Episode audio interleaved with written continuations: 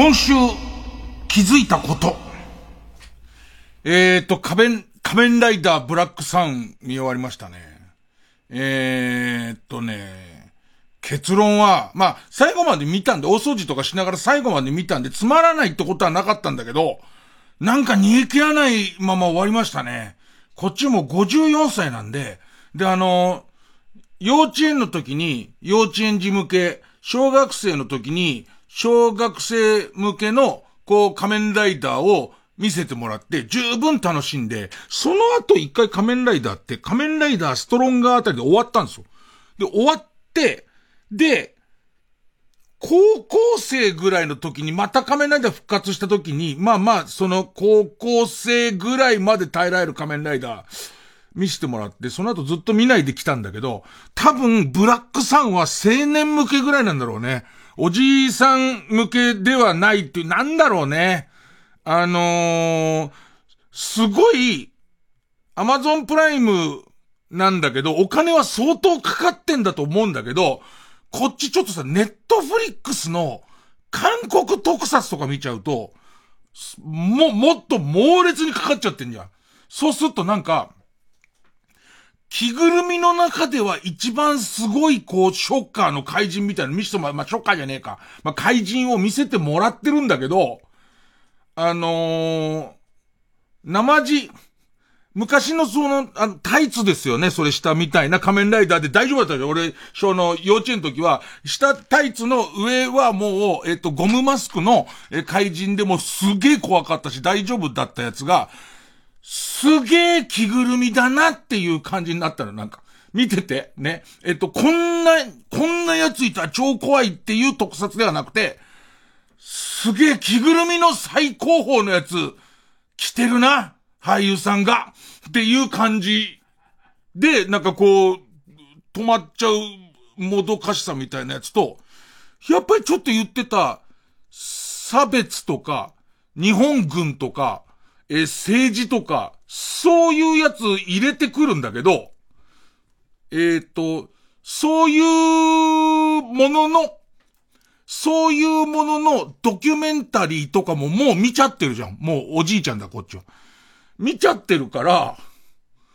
そこをいたずらに入れられてもみたいな感じになっちゃって、なんかこう、全然あれがすごい楽しい世代に水差すつもりはないけど、おじいさんとしては、なんかこう煮え切らないまま終わっていった。な。ただ、えー、っと、えー、こういう作り方もあんだなって感じで。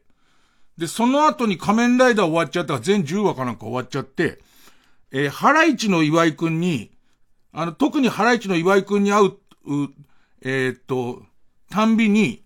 面白いアニメあったら教えてって聞いてみるっていう。で、あの、バイオレット、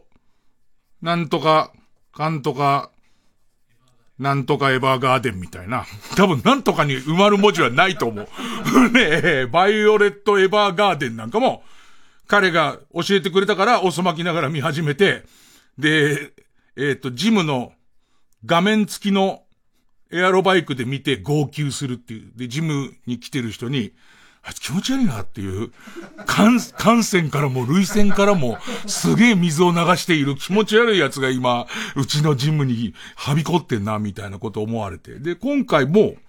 何かあるって聞われて、聞かれて、で、そのチェンソーマン、チェンソーマン、まあ、すごいなと思う。それ、岩井くんとかのレベルで言えば、もうアニメ大好きだから、まあ言うまでもなくなんですけどっていう、ね。その伊集院さんが一番最先端の今来たっていうやつを教えてもらえて、もしくは、えっと、今後来るっていうものを教えてもらいたくて言ってるとするならば、まあ今更なんですけど、ぐらいで、そのチェーン、チェーンソーマンはやっぱいいですよって言われて。こっちはネタの間とかに出てたまに出てくるから、チェーンソーマンって名前は、これがまた面白くてね。最先端のものは割とわかんなくなってんだけど、ネタの合間に出てくる頻度で、どうやらこれは来ているみたいな。どうやらこのアニメは来ているとか、えっと、どうやらこの、えっと、アイドルは来てるみたいのは、まあ、まだ、その、あの、腐った触覚に引っかかってくるんで、チェンソーマンっていうのがそこそこ来てんだなってのは分かってたけど、あ、まあ、岩井くんの太鼓判があれば見ようみたいんで。で、チェンソーマン見て、すげえ面白くて。で、えっと、あの、次のエピソードを見るが、4話終わって、さあ俺はもうこのチェンソーマンに関しては、10話でも20話でも続けて見れるぞと思ったら、4話終わったところで、次のエピソードに進むが出なくなって、あれ4話しかないのあれ。だ仮面ライダーは、10話見て、ごちそうさまでしたっていうか、ちゃんと最後まで食べきってよかったですだったけど、チェン、チェンソーマン、早く新しいチェンソーマン欲しいなっていう。あの、チェンソーマンの次が出るまでは、えっ、ー、と、交通安全とかに気をつけていこうっていう ね、ええー、拾った生ガキは食べないようにしようっていうね。拾った生ガキ食べ、食べない習慣に入ろうと思って、まあまあ。そんな、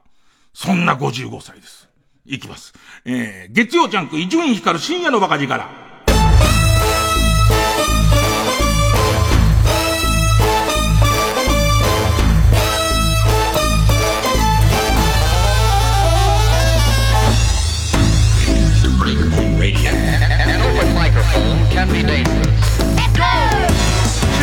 マンは10月から始まってて、毎週1話ずつ公開パターンなんだ。あ、そういうことなんだ。あとだからチェックしてるのはネットフリックスの前もちょっと言ったけど、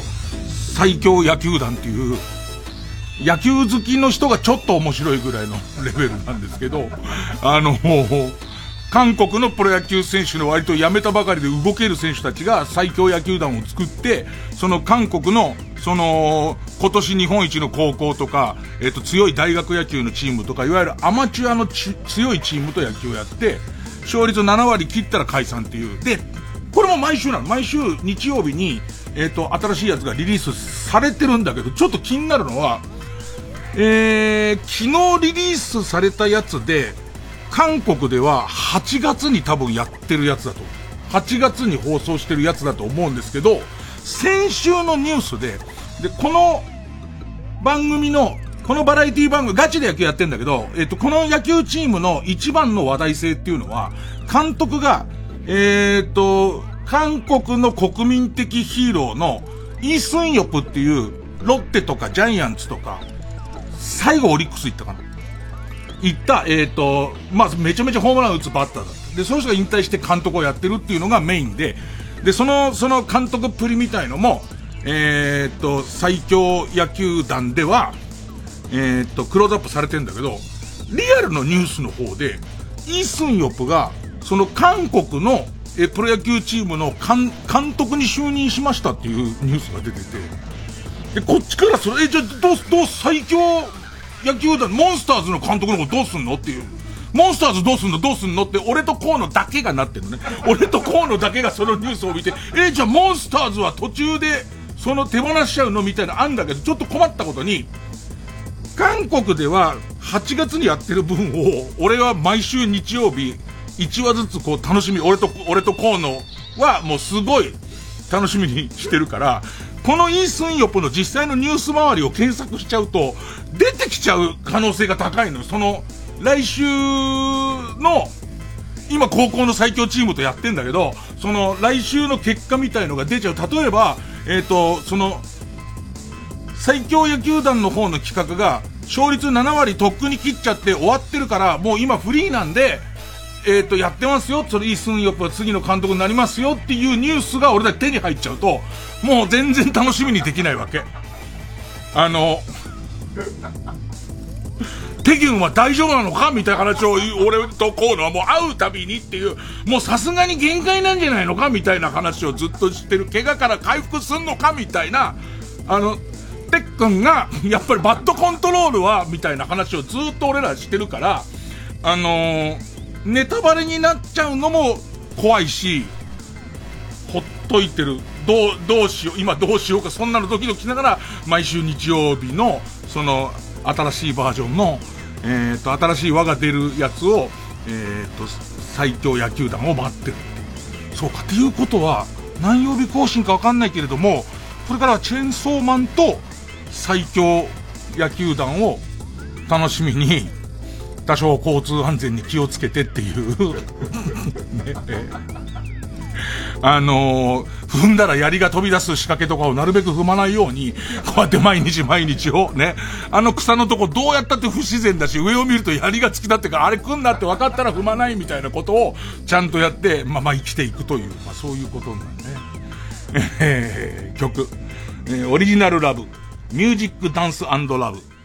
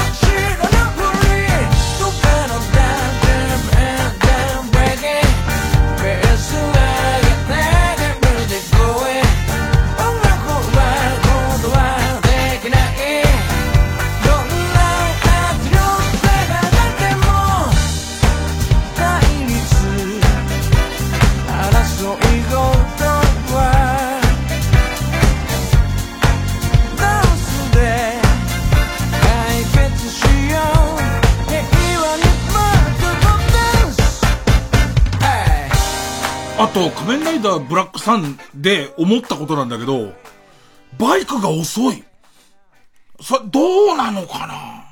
あのー、子供の頃に仮面ライダー見てるとバイクってすげえなと思った。めちゃめちゃ速いと思った記憶があって。あとは、えっと、もう一個問題があるのが、えー、俺自身が三十何年ぶりにバイクに乗り始めちゃったっていうこともあるかもしれない。あの、乗ってる体感速度がすげえ速いけど、その第三者視点で仮面ライダーが乗ってる、まあ、その、バイク、バイクがメインな、まあ、ただの移動手段としとしてしか乗ってないから、そのバイクのスピードの迫力を出さなきゃいけないようなシーンはないんだけど、なんかバイク乗るたびに、おす、このかっこいいバイク遅えなってずっと思ってたかな。で、子供の頃はさ、いつも思うことなんだけどね。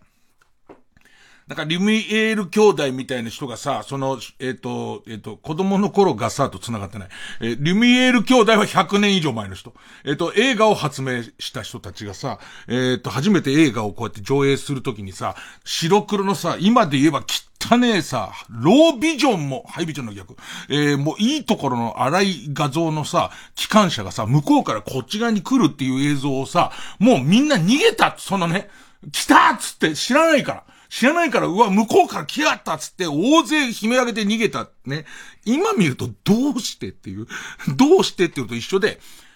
え、着ぐるみなんていうものを知らないわけですよ。多分昭和45年ぐらいに仮面ライダー始まってるんで、僕3歳とか4歳、ほんの3年前ぐらいに、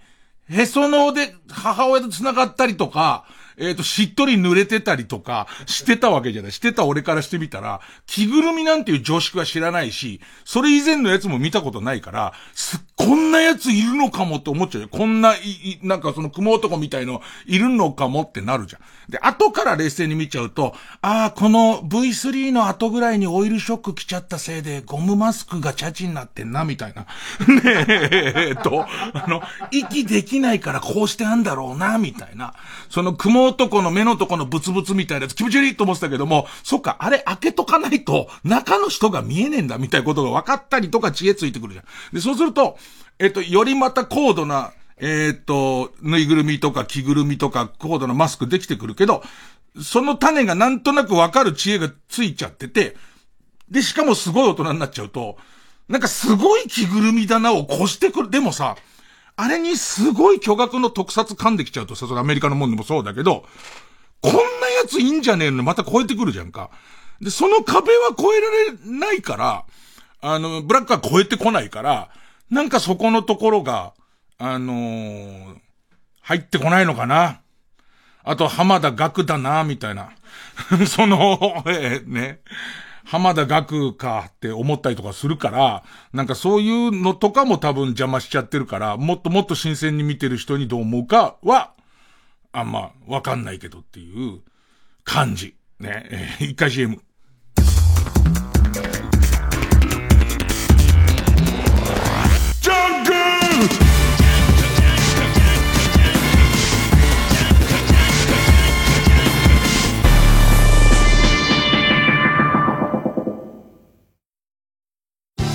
TBS ラジオ JUNK。この時間は小学館中外製薬マルハニチロ他各社の提供でお送りします。伝説的名作漫画「あしたのジョー」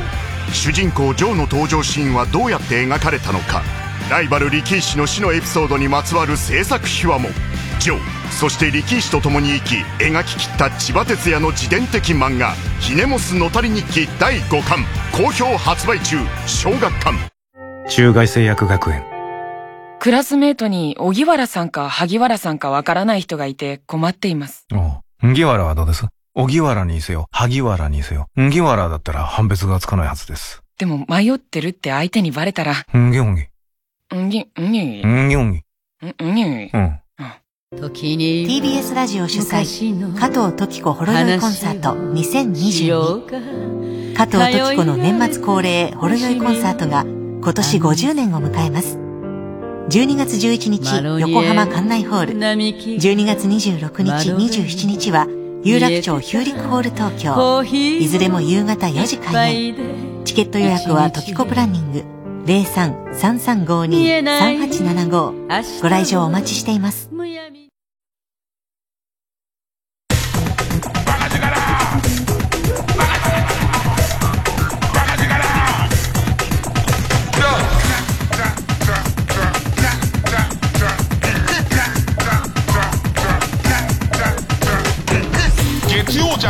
ャンク一丁院光る深夜のバカ力。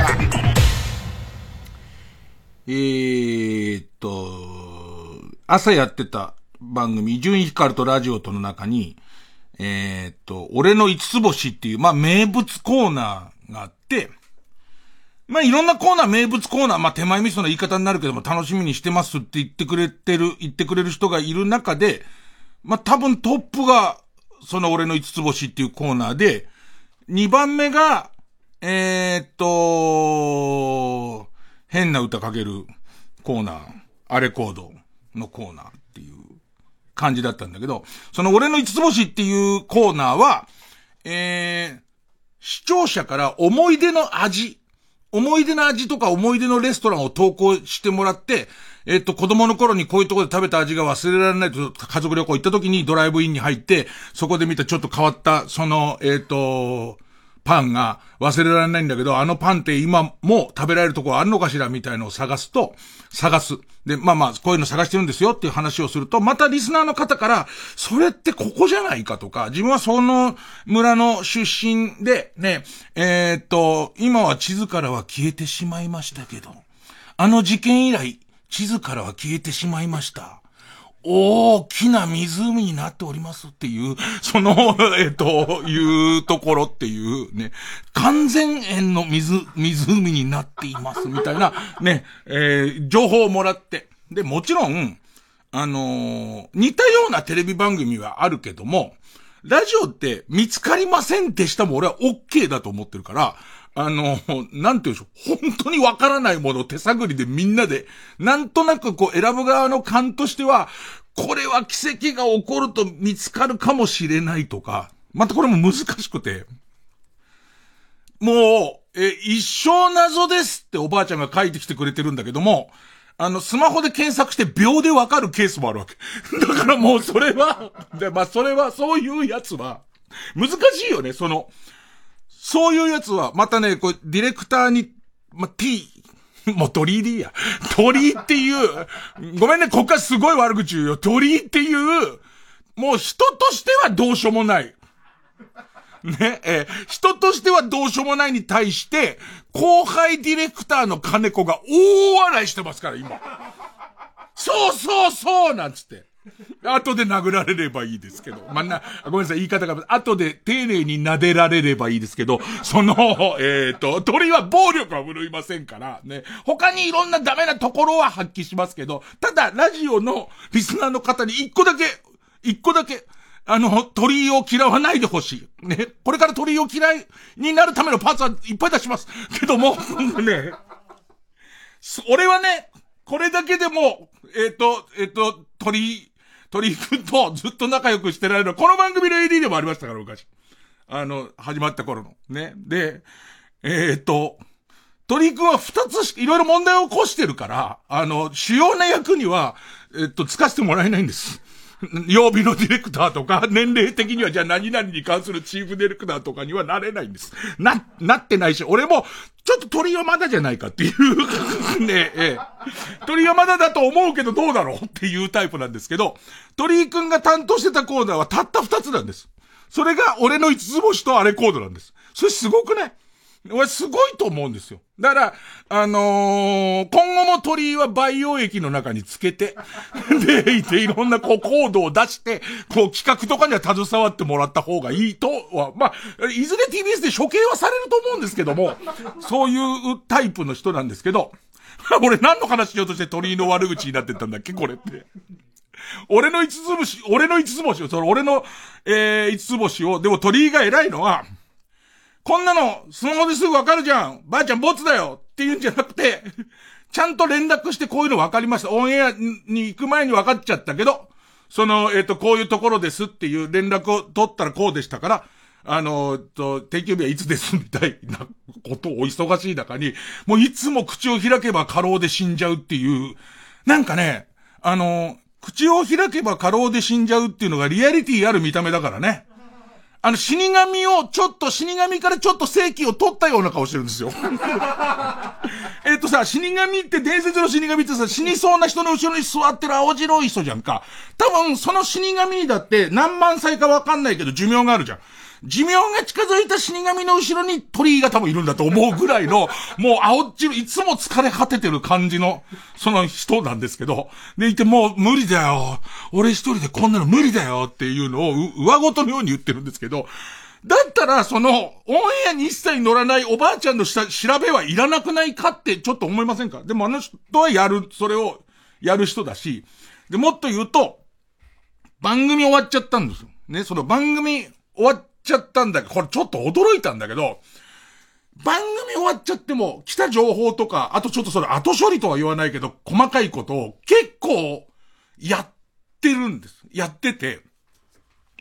で、この、俺の五つ星の、多分最終回とか最終解決になった。ね。えっ、ー、と、申し訳ないけども、やりっぱなしになっちゃっても、一般上も3日ないともいっぱいあるから、えっ、ー、と、最後の解決になった回っていうのがあって、それは、えー、っと、まず最初に来たのが、えー、昔自分は映画、映画制作現場で働いてましたってって若い頃に、あの助監督、で、助監督、まあまあ AD ですよ。AD、下っ端の AD をやってましたって。で、今はその実家に帰って実家を継いで東京離れてますと。で、えっ、と、その助監督をやってる時に自分みたいな下っ端の助監督ができることは、えっ、と、お弁当とか、こう、その、まあ、ケータリング、まあ、食べ物、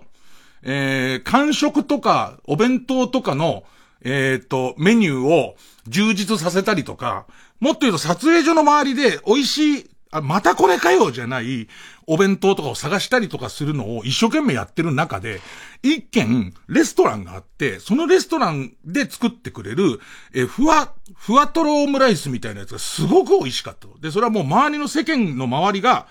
えー、っと、ふわとろオムライスなんか、やってない頃に、あの、すごい、こう、やってて、で、そこはすごく美味しくて、お店もあってお店とかに、すごい、こう、行くこともありました。で、そこには、その1回目のメールにあったかどうかしやったけど、その撮影所の人も来てたし、それから、つぶらやプロも近かったのかな。で、つぶらやプロの人とかも来てました、みたいな。で、あそこが、で、久しぶりに上京した時に見たら、お店も跡形もなくなってるし、撮影所周りもすごい変わっちゃってて、どうなってたか知りたいです、みたいな、メールが来て。で、その時に、えっ、ー、と、今も撮影所で働いてる人はいて、で、そうするとこう、フル株の人たちとかは知ってるかもしれないから、そのフル株の、その当時は、助監だったけど、今監督になってるとか、当時よく出入りしてたっていう人たちはいると思うから、ラジオに向かって、ラジオで、あの、そういう人たちがいたら、今手掛けてる作品の番宣も出すから、どんどんその情報くださいっていう呼びかけをしたわけ。で、まあしばらくほっとくしかない。それ待つのにほっとくしかないんだけど、そしたら、それこそ、えっ、ー、と、新ウルトラマンを撮ってる最中の樋口監督とかが、えっ、と、メールをくれて、あの、新ウルトラマンいつ公開になりそうですよ、みたいな 話と、えっ、と、自分も助監督だって、その、特撮技師だった時に、えっ、と、よく、こう、行きました、みたいな、懐かしいです、みたいな話から、ちょっとこう、東方でも偉くなっちゃってるような人から、あ、あそこはすごい知ってるよ、とか、あと、さらにはこう、東方の中で聞いて、で、聞くと、え、お前らあの店知らない組かみたいな、その、えー、若手中堅なんか知らない組か曲がったんだぞって話で盛り上がりました、みたいな話が来て、で、その時に、えー、お名前が分かったりとか、こんなことを言ってた気がするって、閉める時の寸前に行ったらこんなことを言ってた気がするみたいな情報がいっぱい来るわけ。で、最終的に鳥居はその、えっ、ー、と、電話取材とかをすると、俺が分かってんのはここまでだけど、あの店がどうなったか分かったら、もう一回こっちに連絡くれないかしらってみんな言うっていうお店だったわけ。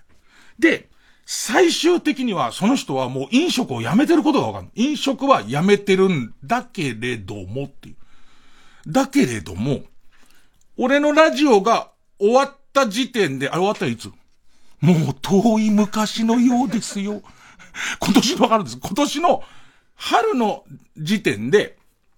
えっ、ー、と、近いうちに、けども、近いうちに、自分の昔からの夢だった、ちっちゃいレストランを、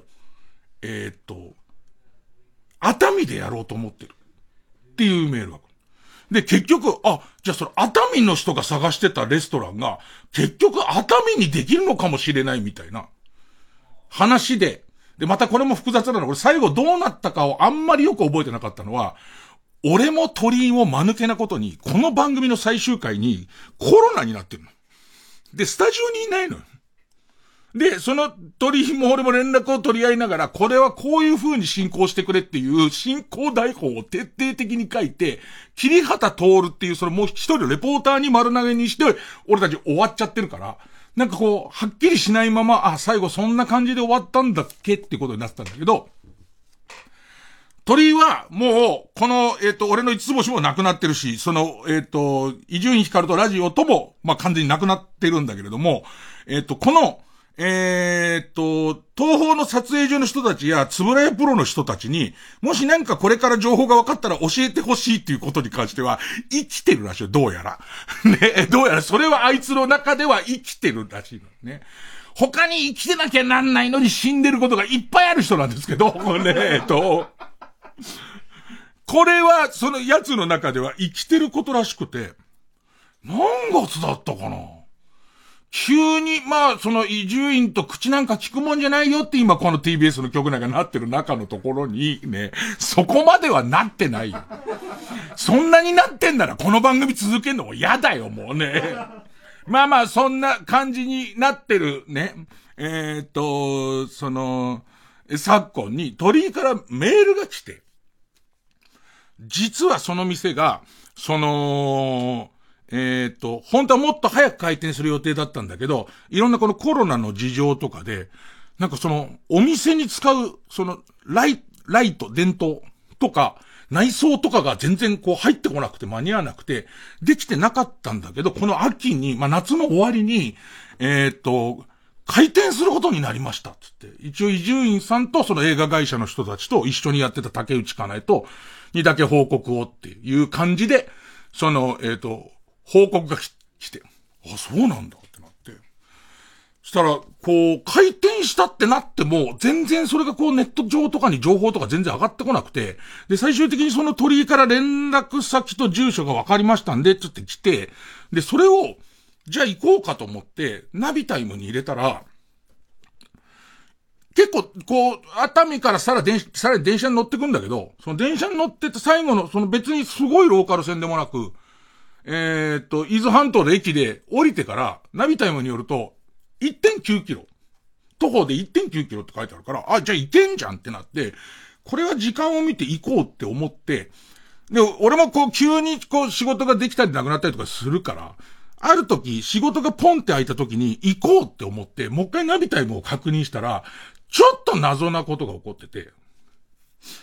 1.9キロ。で、ナビタイム所要時間がで、電車の時間とか徒歩も大体俺はこれぐらいですよって出るじゃんか。そしたら、えっ、ー、と、1.9キロだけど、徒歩58分で出てるのね。1.9キロ58分は、あの、俺のナビ、あれ、もちあれ、ほふ前進の時間が出てる。って思って、ね、えー、えー、っと、人力飛行機でって、おつね、でっていう、ね、しかもなんていうのかな、えー、鳥人間の面白部門のやつ。で、だったらわかるけど、え、何と思って、今度は自転車ナビタイムで調べたら、後輩、勾配が、上り坂度が1.9キロで、標高が300メートルぐらい登ってんのね。1.9キロで300メートルってすごく、だってさ、え、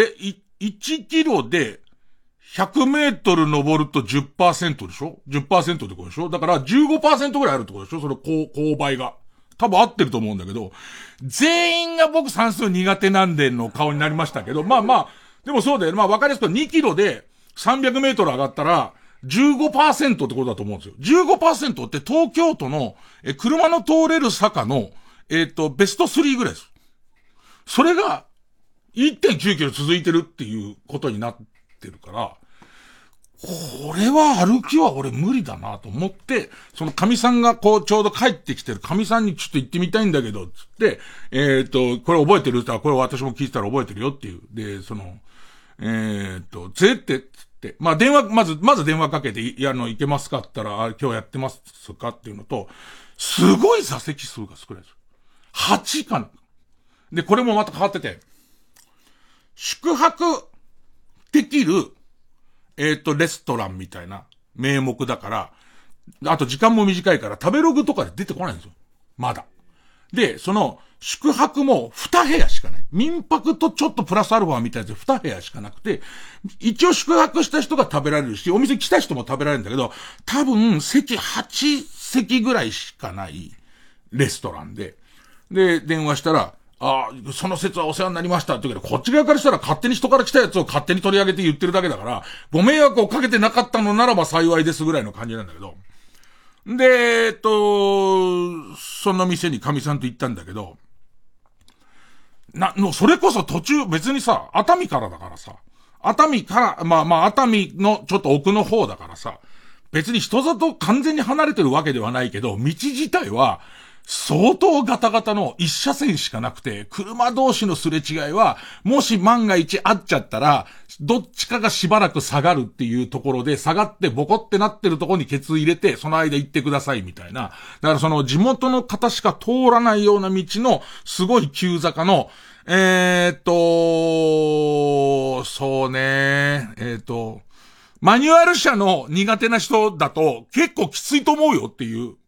マニュアルで、その、坂道発進苦手な人だと、ちょっときつめの坂と坂のまま曲がる、曲がるまま坂みたいなところが結構 S 字で多くて。これ大丈夫？っていう。で、この先本当大丈夫？みたいなところで、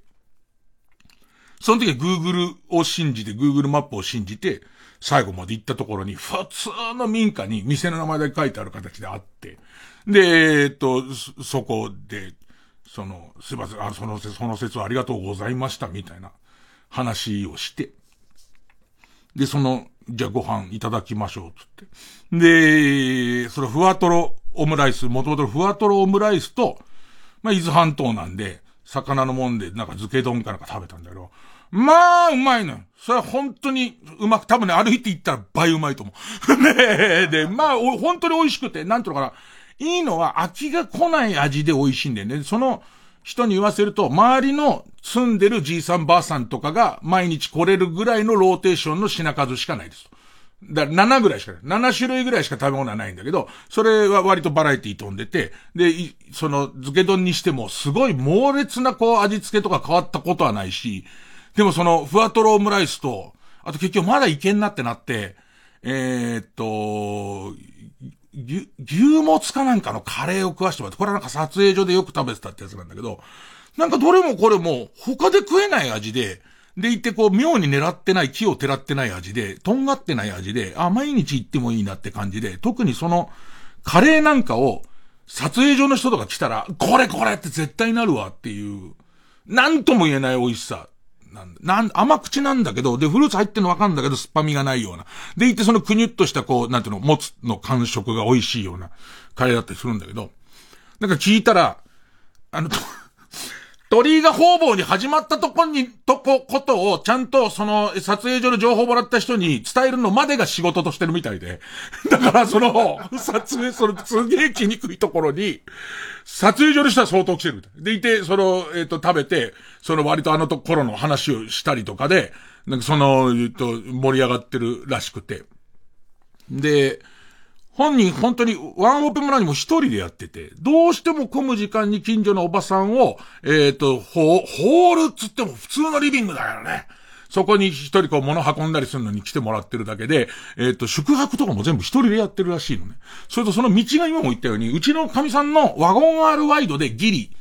ワゴン R ワイドでギリだから、すれ違いとかが相当譲り合いの精神がないと、上まで来れないので、えっ、ー、と、こん、こんだから終わ、混むっていうことは多分迷惑以外の何者でもないことだから、あのー、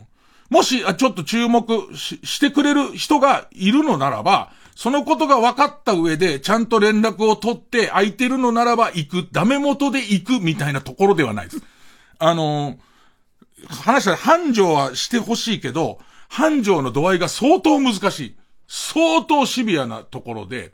で、最後で名前言いますけど、ひらがなでパナシエって書いてパナシエっていうお店で、で、まあ、えっ、ー、と、泊まれるレストランみたいな。ことで、あの、Google で引くと場所とかはわかるんですけど、常識的な時間に常識的な言葉遣いで電話をして、えっ、ー、と、もし行けるところだったら取って行って、その時に向こうから車が来た時に完全に譲れるみたいな人だけで、えー、混みすぎず、好きすぎずになってくれるんなら、それはすごいことだなと思うんだよね。でいてご飯食べてさ、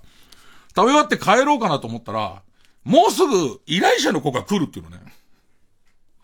で、何と思ったら、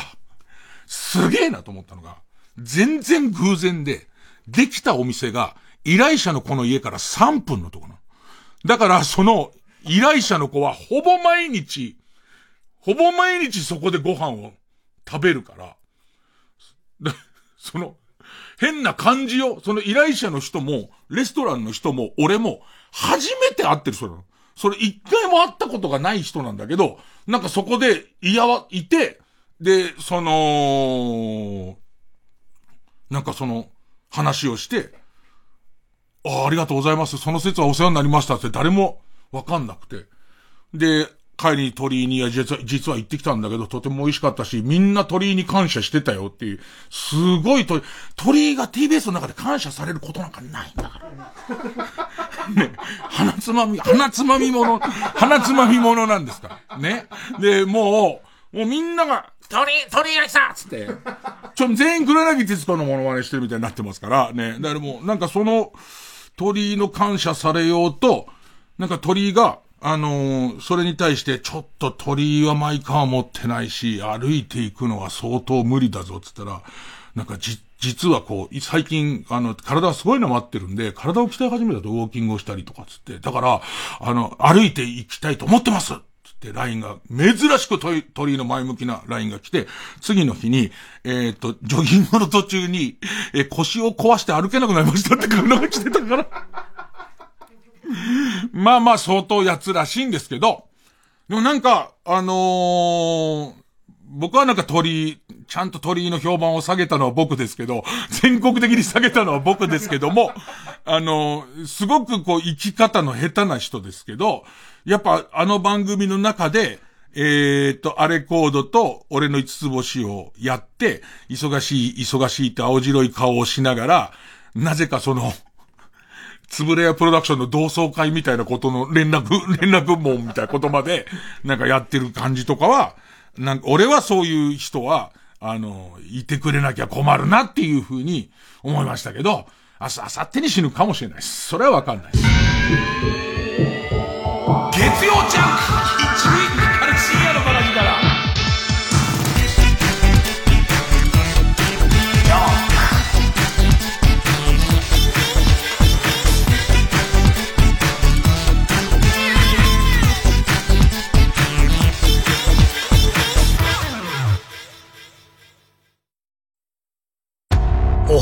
ホーツク海の財宝ホタテをめぐる天下分け目の海賊知恵比べが始まる。プリプリのホタテを届けるためにさあどうするか。次回「パイレーツマルハニチーロ」港から加工場までの距離がものを言う。急がばちっかばにへへへマルハニチロ。立川談春です。12月有楽町朝日ホールで独演会やります。12月の落語といえば芝浜。TBS ラジオ公演で12月6日7日今までの芝浜。12月13日14日これからの芝浜。確実昼夜公演がございます。チケットは全席指定5000円でチケットピアほかプレイガイドで絶賛販売中です。詳しくは TBS ラジオのホームページイベント情報をご覧ください。今までの芝浜、これからの芝浜。端的に言うと2種類あると。ね。だから芝浜変えると。大丈夫か俺。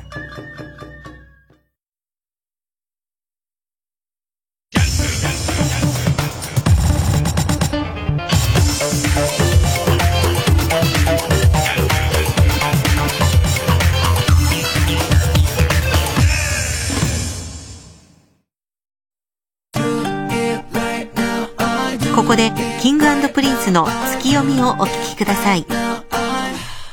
潜んでる街に月が怪しく傾いて登るきっと今夜何か起こる。月別に持ち寄った寂しさに。愛なんてくだらない。甘えつけてごまかして何になる。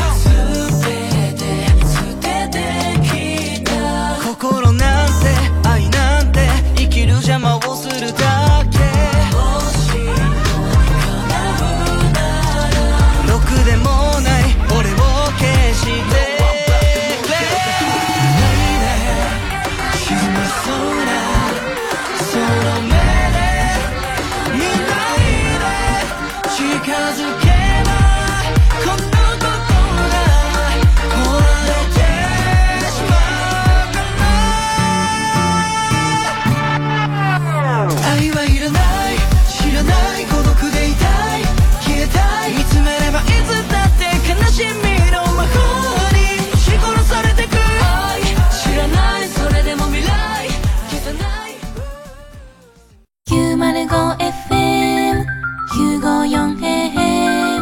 mtbs ラジオ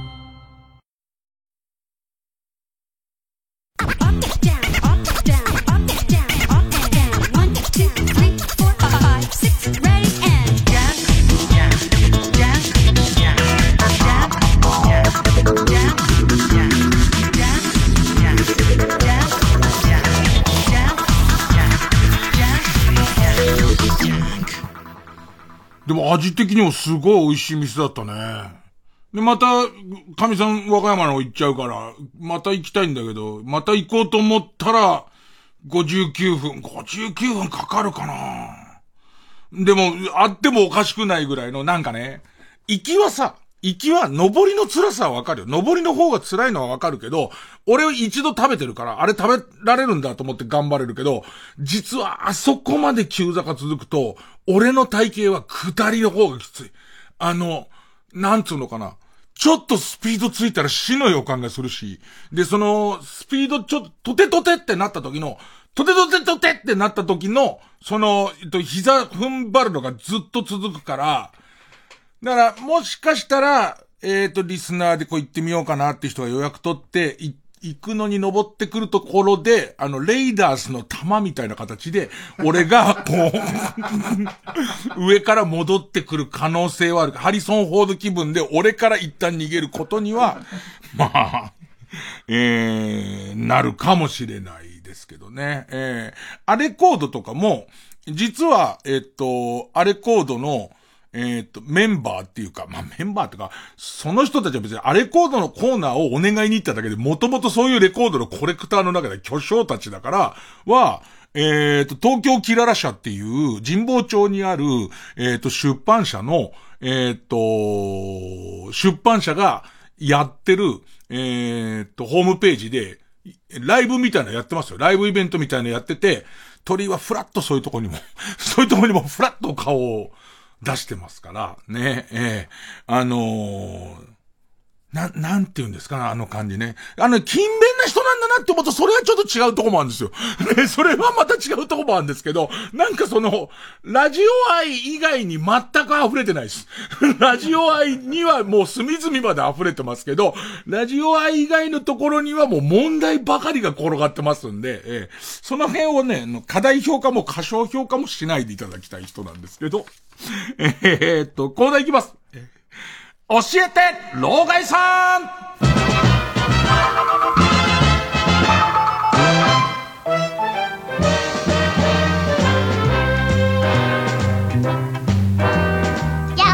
えー、Z 世代の、Z 世代のみんな、こんばんは、老害さんです。えー、Z 世代の質問に、えー、バシバシ答えていくんですけど、来週の Q 様かな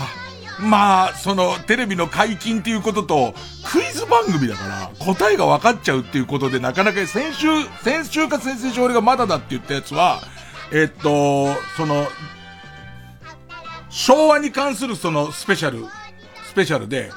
よくこんな映像あったな、みたいなのいっぱいあるんだけど、その昭和の小学校で、えっ、ー、と、エロいから禁止されたことは何でしょうっていう、えー、もんなんで、それが、えっ、と、校長先生と、えっ、と、職員室で先生が、すごいこう議論をしてるわけ。その校長の考え方は古いとか、えっ、ー、と、こ、こ、こんなこと気にしなくていいだろうみたいなやつをやってんだけど、校長先生は、あの、こういうことが、あの、男女の、えっ、ー、と、不純異性行為につながるっつって、で、答えがフォークダンスっていう答えなのね。でいて、その、えー、生徒も、普通の平野先生たちも全然大丈夫なのに、校長だけが、まあ、けしからんっていうところをやってんのね。うわ、校長、エロいわ、と思って。こうだらもう、校長だけがエロいエロいと思って見てるわけでしょみんなが、テレテレレレレン、テレテ、うわ、やっばい、カウパーがもう、ドクドク、俺ぐらいになってもドクドク出てるってことは、これはもう大問題だってなってるわけでしょおそらく。それすげえなと思って。で、いて、またね、Q さん座ったんだよな。次のオンエアのやつで、えっと、この人は誰でしょうっていう。で、今度は1990年代特集つって、90年代の常識みたいなことを、えっ、と、90年代青春時代だった俺たちが当て合うんだけど、えっ、と、と、チャレンジャー枠として Z 世代がいるわけ。で、その Z 世代の、もうそのく、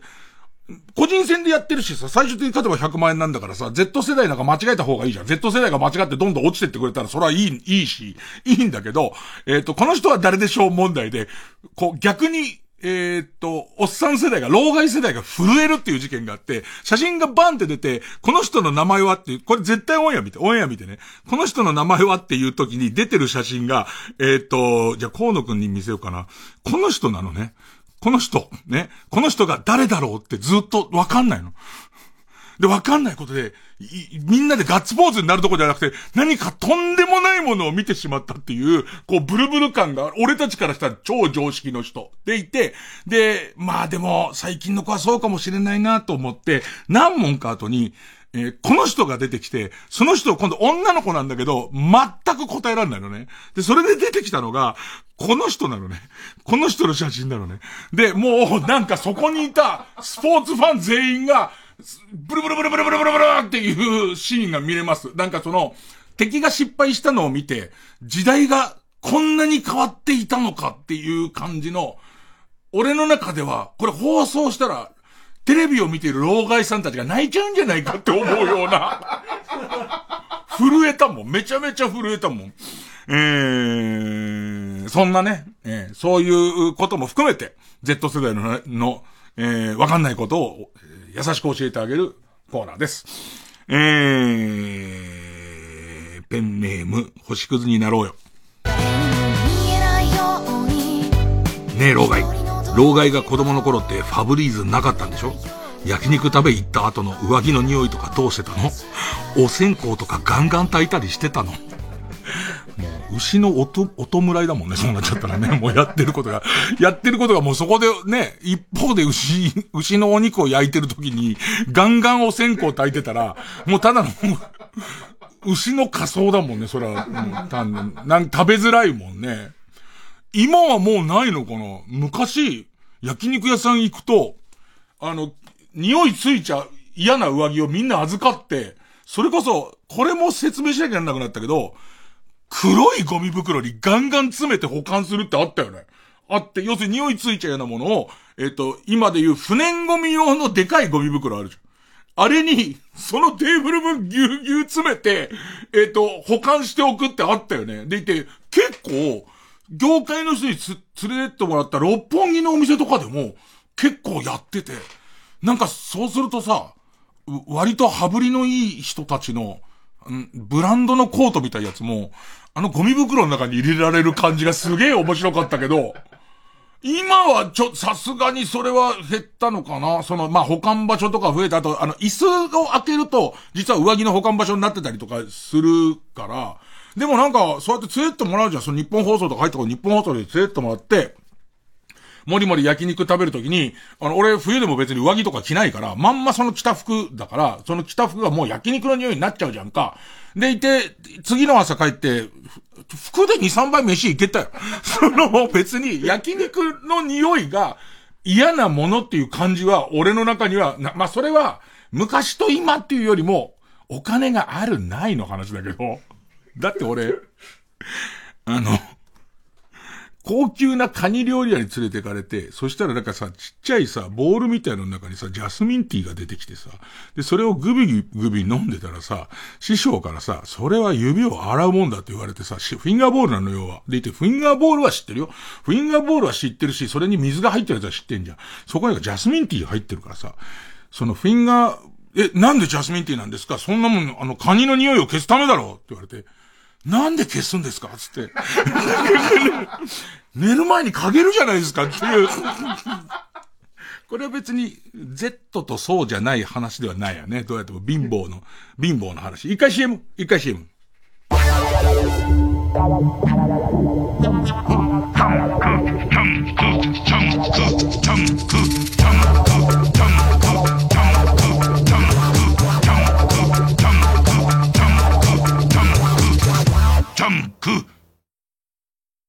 体探しという都市伝説。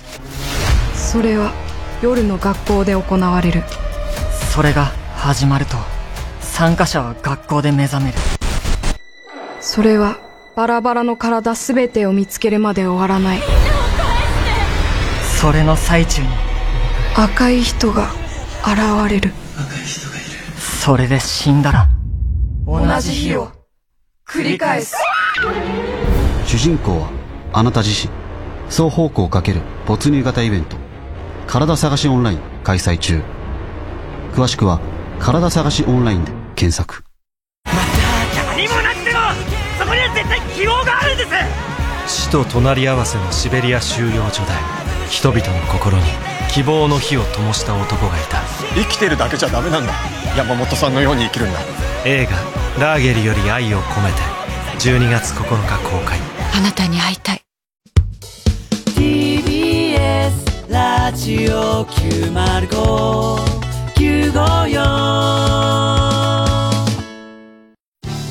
TBS ラジオ JUNK。この時間は小学館中外製薬マルハニチロ他各社の提供でお送りしました。月曜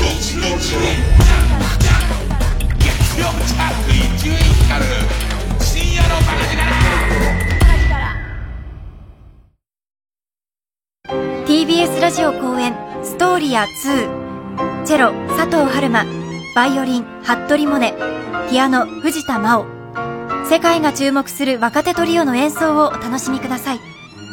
12月23日金曜日東京オペラシティコンサートホール竹光メモリアルで開催。チケットは全席指定税込5500円。詳しくはサンライズプロモーション東京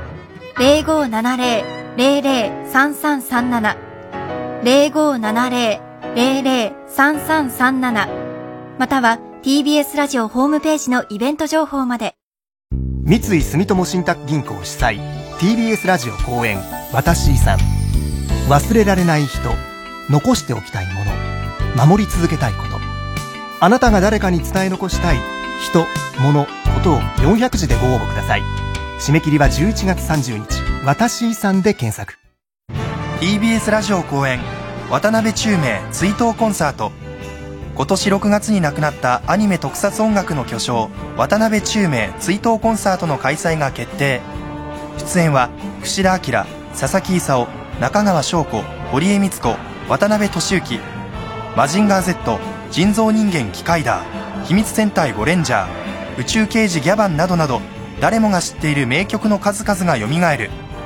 渡辺宙明追悼コンサートは12月2日金曜渋谷 NHK ホールで開催詳しくは共同東京0570-550-799まで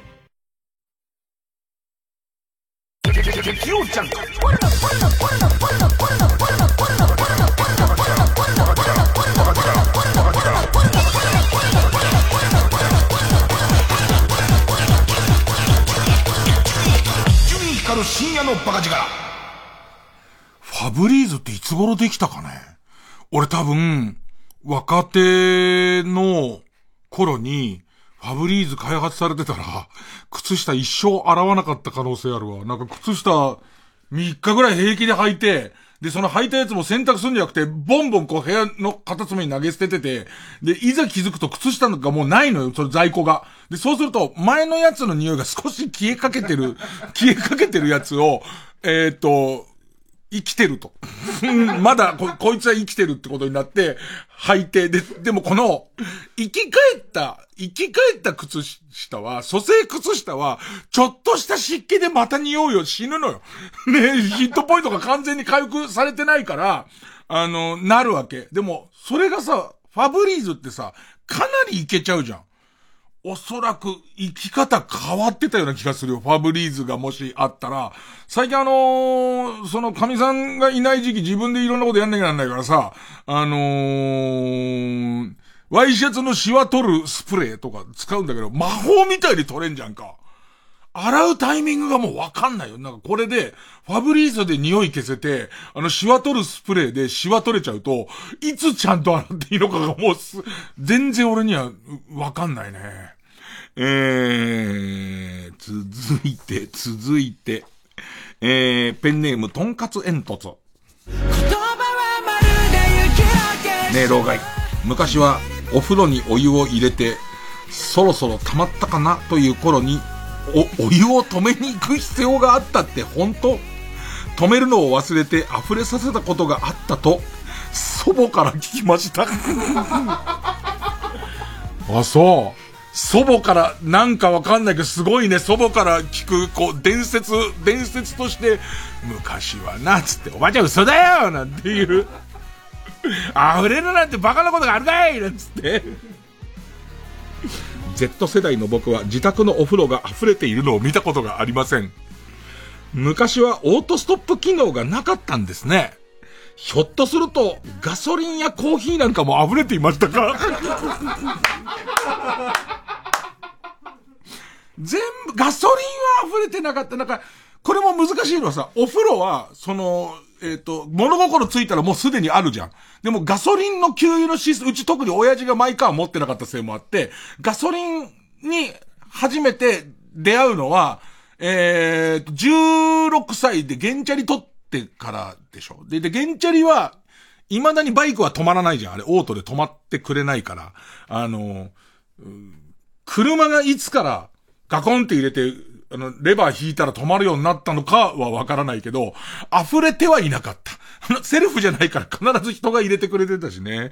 いやー、そうなんですよ。お風呂、まずお風呂が、お風呂が、まずは、うちは一番最初の初代のお風呂は、東京ですよ。東京のど真ん中の中流家庭ですよ。多分薪だったと思いますね、最初。まあ、じいさんが風呂道楽で、みんなが銭湯行ってる時期に、うちはなんか離れに風呂があるという結構贅沢なっていうかもうじいちゃんのこだわりがあったせいもあるんだけど、で、その後少ししてガスの風呂になってくるんですね。で、そのガスの風呂も何のストッパーもついてないから、まずぐらぐら煮える。ぐらぐら煮えるし、あと、お風呂を沸かすのに、だいたい40分ぐらいうちのその風呂釜の大きさだってあったんですけど、40分ぐらい経つうちに20分ぐらいで1回見に行ってかき回すっていう、その上と下の温度差をなくすっていう行為があって、これをしないと、上だけ煮えているのに、下は冷や水っていう状態になるから、そのお風呂を何度かかき回しに行かなきゃいけないのを、まして離れの風呂だから、その、家中がさ、あったかいなんて、まあ、家中があったかいなんて時代じゃないから、今だけはこたつとストーブであったかいみたいな状態だから、その風呂を見に行くっていう作業がすげえ嫌だったね。寒い時期の冬に風呂が沸いたかどうか見に行くっていうのはすごい嫌だったのと、あと確かにそのお湯を入れて、その、えっ、と、ある程度のところになったら止めな、お水を入れてある程度になったら止めるっていうのも何度か見に行ってたから、風呂を沸かすっていう作業は何度も何度も見に行ってっていうことで、あんなお風呂が沸きま、お風呂が沸きましたなんてのは俺だから、俺がその風呂当落のおじいちゃんに、あ、おじいちゃんお風呂が沸きましたっていう係だから、なんか、あいつらは後輩って感じだよね。今、あいつらがお風呂が沸きましたって言ってと、それ俺やってたよって言って、それをやってた仕事っていう感じですね。あとは、そうな風呂は格段に便利になった気がすんな。だって、あのー、赤い蛇口とさ、青い蛇口をいい加減に混ぜて、いい加減に混ぜてさ、真ん中のとこでお湯が出るっていうシステムの一個前は、赤からお湯、青から水っていう別の蛇口があって、軽くブレンドする感じっていう、それを上手にブレンドして、いい湯加減にしたやつを頭からかけたりとか、そんなのやったら風呂相当変わってる。なんか、風呂地味に変わってきてるから、ちょっと前にあの、かき回す棒なくなったよって言われて、もう震えたからね。日本かきます棒社の人たち全員失業してんだと思って。今はバイオテクノロジーの部門をやっておりますなんつって。ねが強く、強くなっておりますみたいなことは考えられますけれども、ね、今の馬の足を全部あの棒にすることもできるんですよ。何のためにでじゃ いたずらに、いたずらに馬の足をあれにしてるんじゃないよ。かきますとこねえのに。えー、そんなとこですかね。えー、Z 世代疑問に思うことあったらどんどん送ってください。お待ちしています。曲、えー、モンシロチョウフューチャリング、違う、これ逆か。東京スカパラダイスオーケストラでだね。えー、モンシロチョウフューチャリング、石原、あのさ、このさ、人の関係ってどこに入るもんなんだ？カッコで閉じるときどうすんの？みたいなやつで、俺のイメージね、俺のイメージは、そのメインのアーティストの名前とフューチャリングが同じとこに書かれてて、曲名のところは曲名じゃないの。で、なんとかミックスは曲名のとこに書かれるという風に俺は聞いていたよ。これいつ変わったの？えっ、と、えっ、と、斜めの棒で区切られてる、右の方が東京スカパラダイスオーケストラです。で、で上、分母の方が、モンシロチョウフューチャリング、石原深夜で、その後にカッコがあって、サウシー中黒ドッグです。で、それが書かれ。差し伸べられて空に浮いたって無傷じゃないね僕と同じだ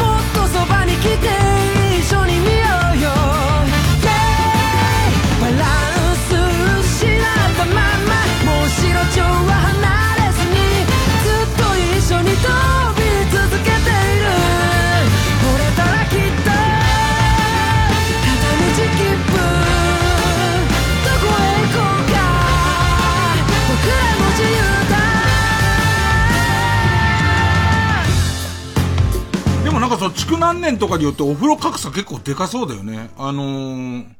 今うちは、えーっと、お風呂は、なんかその、蛇口、蛇口のところに、これぐらいの温度で出してくれよ、みたいな。あの、右に回すと、これぐらいの温度にしろっていうやつと、右に回すとシャワーが出て、左に回すと、その下の蛇口から出るシステムになったかな。あと、一時期、あ、いつぐらい、高校生ぐらいの時の俺の実家の風呂は、レバーで一旦、こう、なな一番最初ゼロだったレバーを60ぐらいのところに回すのね。60ぐらいのところに回すと、カッカッカッカッカッつって、な、中で今火をつけようとしてますけど、みたいな音がして、その60を一旦40まで戻すのね。で、そこで、ボって言うのね。で、中でよ。中でボって言って、で、それを100まで回したら火がつくっていう、あのこ、作業が何だったのかわかんないけど、そういう儀式をするとお風呂様があったかいお風呂をしてくださる感じ。でいて、えっ、と、何度か途中見に行って、えっ、と、かき回し棒でかき回して入る前にもかき回さないと、途中でかき回し棒でかき回す作業をサボってると、なんかこう、あんたかき回してないでしょみたいな。最初に入った人が冷たい思いしてみたいなのが、俺とお風呂。ねえ、俺とお風呂でした。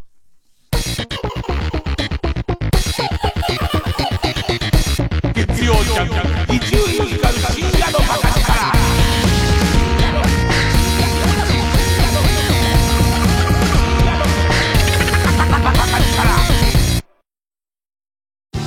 TBS ラジオジャンク。この時間は小学館中外製薬マルハニチロ他各社の提供でお送りします。漫画に人生をかけた者たちの悲哀に満ちた群像劇。世界の漫画賞に輝いた松本太陽の最新作東京日頃コミックス第2週発売中。漫画はアートかビジネスかそれとも人生そのものなのか。小学館。TBS ラジオ公演桂文史新春特選落語会2023来年1月8日日曜日と9日祝日の月曜日有楽町朝日ホールで開催します。チケットは各プレイガイドで販売中。詳しくは TBS ラジオのホームページイベント情報をご覧ください。905FM954AM TBS ラジオ。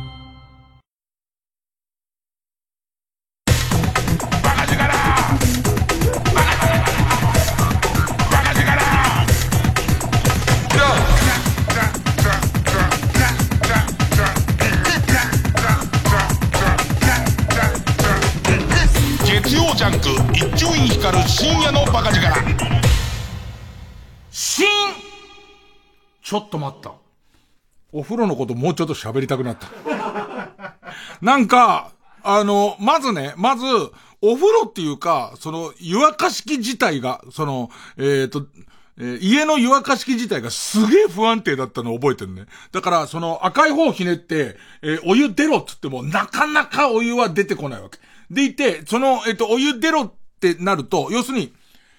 今の大金持ちのうちの風呂みたいに、あのー、今何度にしますみたいなのないわけよ。要するにその赤をいっぱいひねれば、いっぱいマックスの、その時そいつの出せる、えっ、ー、と、えー、お湯。一番熱いお湯がマックス出ますっていう。で、それに対して水をどれぐらい入れるかで温度を調整するわけ。にもかかわらず、その湯沸かし器自体が、こう、すぐにマックスになるわけ。いつまで赤ひねっててもずーっと水で、でいて、すっごいぬるいのがやっと出てくるわけ。で、やっとぬるいの出てきたなって思ったところで、水をミックスするじゃん。水をミックスして、これぐらいってなったあたりで、急に、俺やるよって、その、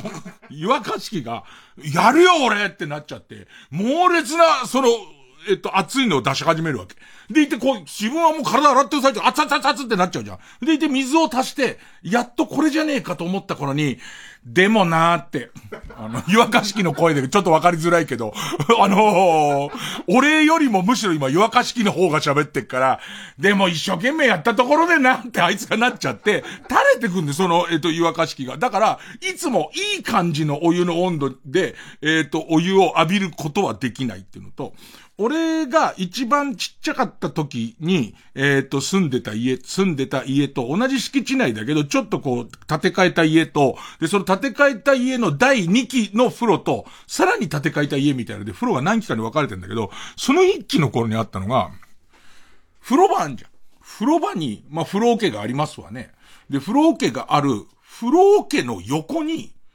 えっと、もう室内ですよ。よ、浴槽内にですよ。その、えっと、湯沸かしのシステムがあって、そこに煙突っていうか煙が出るわけじゃないんだけど、な、なんつったらいいのかな？煙突状の鉄の筒が出てて、で、上のところになんかその、その筒、筒、筒の傘みたいなの被ってるわけ。あれが何だったのかはわかんないんだけど、でも室内にそういう湯沸かしのシステムがあるのね。で、お風呂入るじゃん。その煙突はもうギンギンに熱い。もう触ったらアウト絶対触っちゃダメっていう、言われてるんだけど、狭い風呂に肥満児入ってて、別に普通の今のユニットバスに毛が生えたぐらいの風呂の、風呂の端っこに、絶対触ったらアウトの鉄の熱い塊があるのってやばくない？で、俺子供の頃に一回子供同士キャッキャやってて、ジュッってなって、その後って多分小学校の3年ぐらいについてから、高校の2年ぐらいまであるみたいな感じで、何あのセキュリティのダメさ。あれ、今さ、だってこ、コーンの数を前で笑ってるけど、子供いるじゃん。で、子供もさ、あと何年かしたら一人でお風呂入れるようになるじゃん。子供お風呂で入る横のとこに、触ったら6年火傷してんだよ。6年間、いや、もっとだよ。もっとの間、火傷の後消えないぐらいの、チンチンに焼けてる鉄あるって、考えられないでしょ。普通。それが、割と普通。だ昔の安全基準って相当やばいよね。言いたいことは終わりました。それじゃあ、新勝ち抜き体合戦会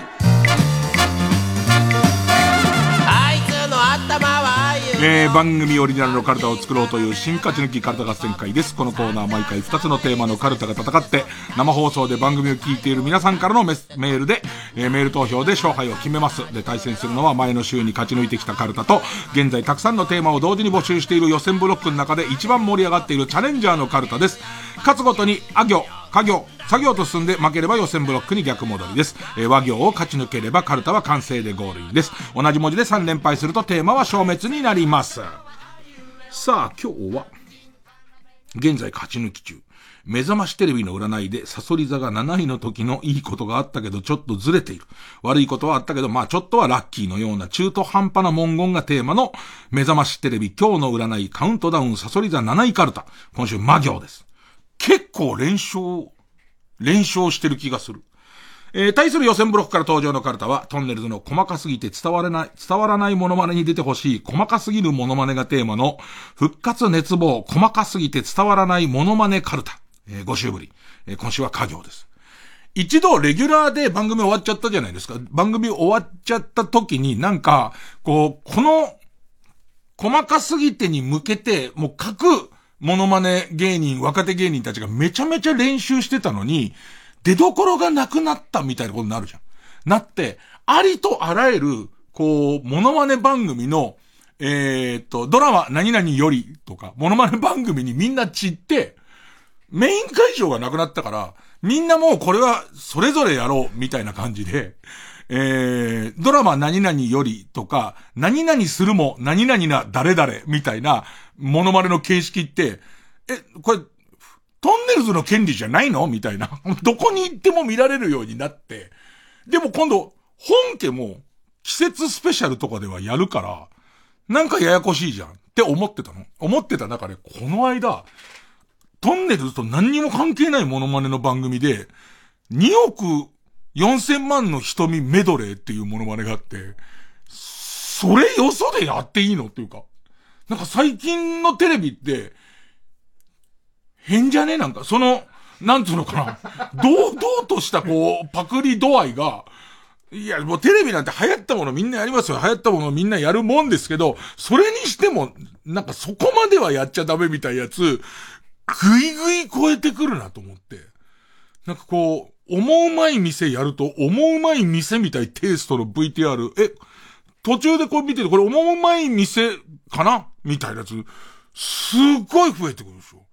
で、これが辛辣になればなるほど仕事は減るはずなんです、僕。だから、いいじゃない。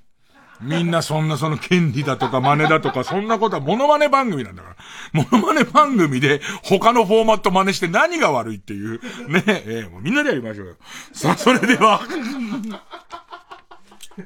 えー、行きましょう、まずはこちら。目覚ましテレビ今日の占いカウントダウン、サソリ座7位カルタ。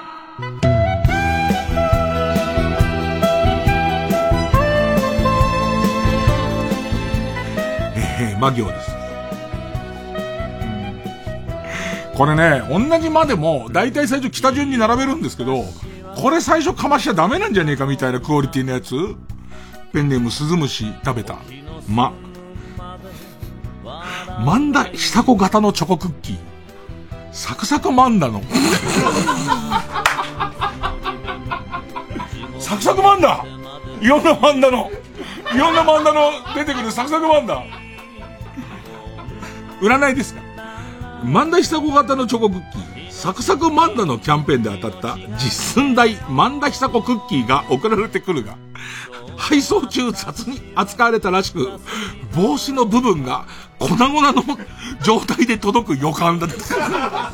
当たったまではラッキーなんだけどね、サクサクマンダを買ってるものからしたら、実物大のごめん、サクサクマンダってあのスレンダーな感じのマンダさんなのか、そのなんていうの、イラスト化した割とギュッとしたマンダさんなのか、ね。スレンダーなマンダさんで、等身大はどっか折れるよ。それは、ね、それひらひらの帽子も、それは、しかもサクサク生地でできてるから、それは、それはも、漏れま、もげますよね。うん。ペンネームそろそろ旧姓中山。ま、回しが取れて、不条負け。汚れって書いて。不条負けとなってしまう代わりに、全国のクリニックから、包茎手術のオファーが届くでしょう。でもあり得るよね。その、真剣勝負だから浮上負けになって、もう、もう見事な関東がこう露呈しちゃった時に、次から懸賞金が、その、上のクリニックがすごい勢いで回っちゃって、で、その、浮上負け、多分それをパロディにした CM とか出ると思うんですよ。あの、また回し取れたんだけど、回し取れたんだけど、軍配がそっちに上がるっていう。うん。あと笑っちゃうで、その、で、上のクリ、強くなって、その悔しさから強くなって、上のクリニックから届いた化粧回しが、ちょうどモンタージュみたいにボコチン出てる。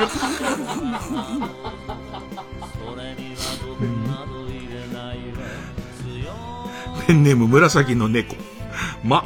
マナー講師の平林先生が、チコちゃんの件は台本通りにやったら炎上した、と、エガちゃんの YouTube でほざいていたので、あのね、えー、っと、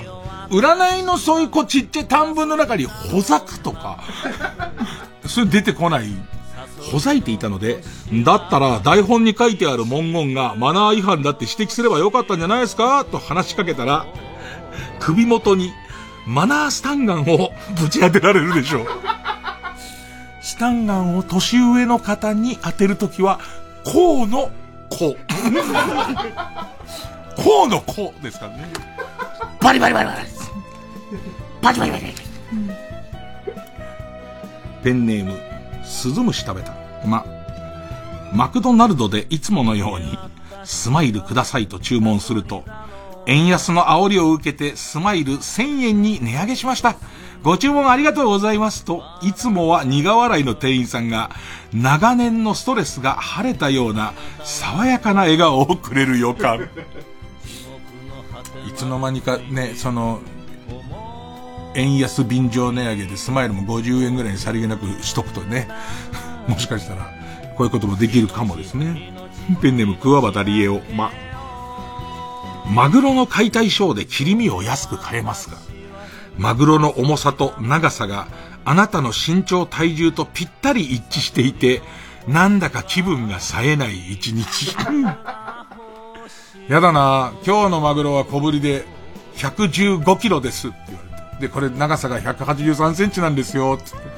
俺と全く一緒かって思った時に、よいさんよいさんってどんどん解体される感じの、この人たちの手にかかればこれぐらいのスピードで俺もバラバラかっていう、柵にされちゃうんだっていう感じとかが、なんかこう、いつものマグロショーと違っちゃうっていう。ペンネームスズムシ食べた。ま、マイクをステージに置いて、地下アイドルを引退しようとしていたら、スタッフさんに、次の出番の子たちが使うんだからマイク取ってこいよ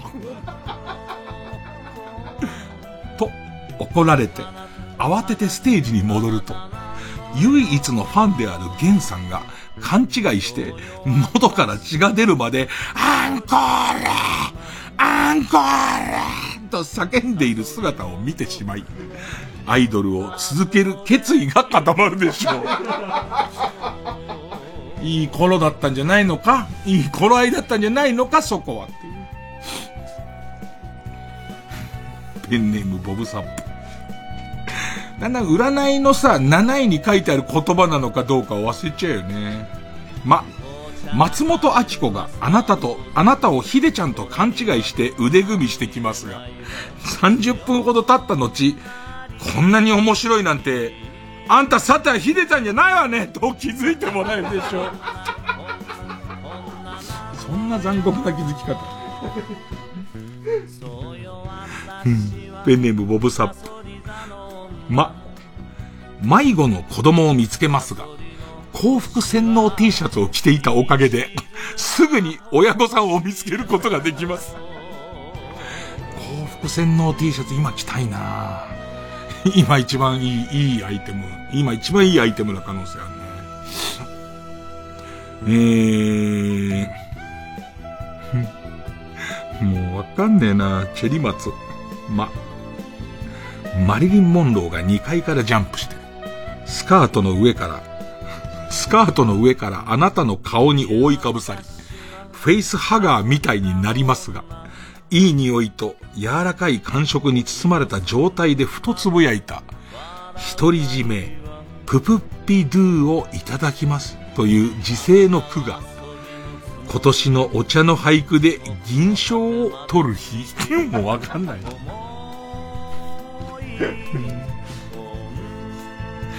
ペンネームシグマ。まだ世に出ていない朝茶みと昼茶みの姿を、ゆう茶みの地元、東大阪のパチンコ屋で見かけるでしょう。あの、長谷園の朝毛昼毛夕毛みたいな形でゆう茶みじゃないからね。夕ご飯の時用のね、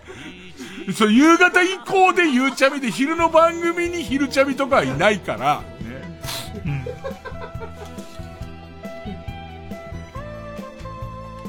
うん、7位ですよ。今日は7位だっていう。ね、最悪の12位とか、11位とかで7位だなっていう。ペンネーム、形状記憶老人。み、ミラクル光る2の兄嫁に、平日の昼間からアニメを見ていることの嫌味を言われない日。言われるベースで生きてるからね。言われるベース。ペンネーム、ケダルマ地獄。みんなどうして高木瞳丸の面白さがわからないんだろう。あの、チャッキーの真似とかする子だよね。あの、高い声で。えー、思いながらも、彼女の良さがわかるのは自分だけと思っていたら、日清に中途半端にいじられるでしょ何 ですかね、あの、日清のいじ、いじる感じね。日清の、えー、がやりたいことみたいな。ね、日清のいじる感じすごいわかりますね。ペンネーム、生地に間でシーマ。み、三木道山の歌を一つ思い浮かべてください。はい。今あなたが思い浮かべた歌は、ライフタイムリスペクトですね。これが、メンタリズムです。と、メンタリストの大悟に言われ、初めて曲名を知るでしょう。こと捉えてんだね。いいことと、いいことと捉えてんだよね。だそうなんですよ。プラスに考えないと。そんなの、メンタリズムでも何でもねえよとかじゃないんですよ。そういう曲名、俺ずっと一生一緒にいてくれやろと思ってたから。そういう曲名だったんですかありがとうございますっていう。ペンネームチェリマツ、ミ、ミキの後世みたいな喘ぎ声をする女と、業務スーパーで再会する日。やだなぁ、ミキの昴生くんみたいな、ああいう顔美人でも、ミキの昴生くんみたいな、なんつったらいいのかな、あの、独特のね、なんで俺だけ無視するんやみたいな、あの感じの。思ってもあかんっていうあの感じの喘ぎ声の人だよ。しかも再会だって。はっつって。あの、構成みたいな喘ぎ声のする人は、でっけえマカロニサラダ買っているっつって、その、業務スーパーで会うから。えー、ペンネム終電万事。む、無人レジ等の最新技術に疎すぎて、万引きをしたことになってしまったおばあさんに、無知っていうのはね、犯罪なんですよ。現におばあさん。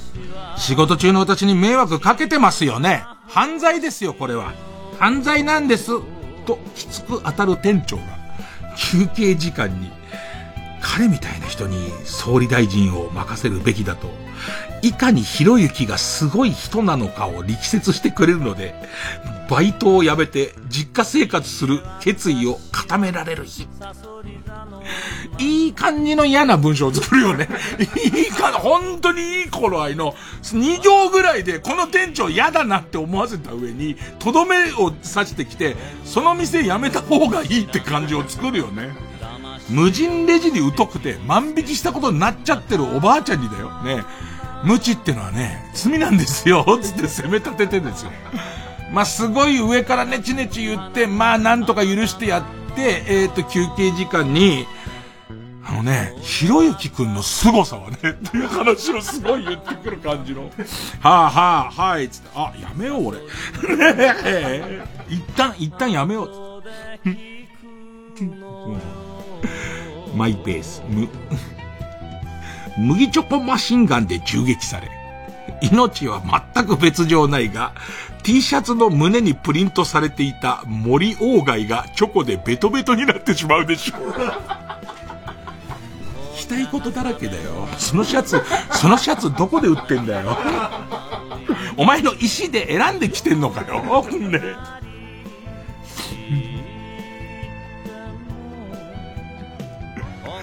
ペンネーム416無。サソリ座7位。無。ムチムチボディで売ってはいるものの、明らかに太っている、太っている自覚があり、恐る恐る、えー、2チャンネルの、ま5チャンネル、えー、のグラビア版に行くと、グラビア板に行くと、あなたのスレに、こういうのが逆にええんやで、と、いっぱい書き込まれていることでしょ。う。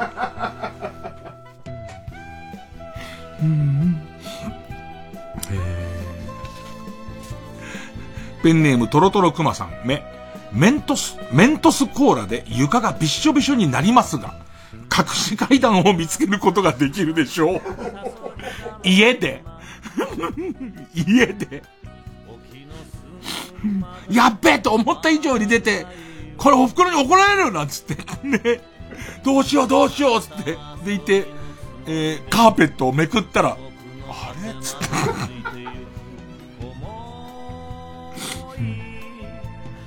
ペンネームボブサップ、目。めんこ中にロングブレスダイエットをする森久美子が通りかかって逆転負けしてしまいますが、和解できたんだな、と、ほっとするでしょう。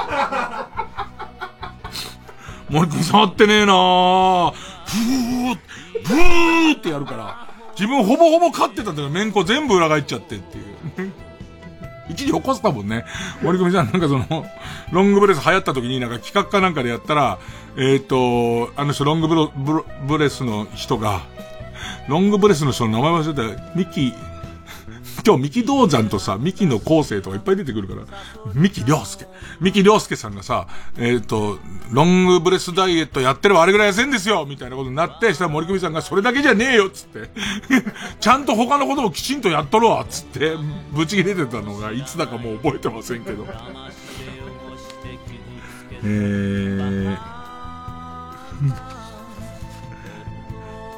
ペンネームどうにもならんよ、目。メンチカツを食べていたら、オーナーのグッチ雄三がやってきて、それ一味違うでしょう。スズメの肉を使ったジビエ料理なんだよ、と教えてくれたため、元冬木のことを思い出し、全く味を感じなくなってしまうでしょう。ペンネーム虹色ろうそく。も、モモンガが、モモンガが大量にバイクの運転中顔に飛びついてきたので、人生最後の景色が可愛いでいっぱいでしょう。死ぬのに7位なの。可愛いだらけ。あ、可愛い怖い可愛いけど前が見えないってなってるうちに、なってるうちに死んじゃうから。ね、もふもふでいっぱいだーキキードーン !7 位。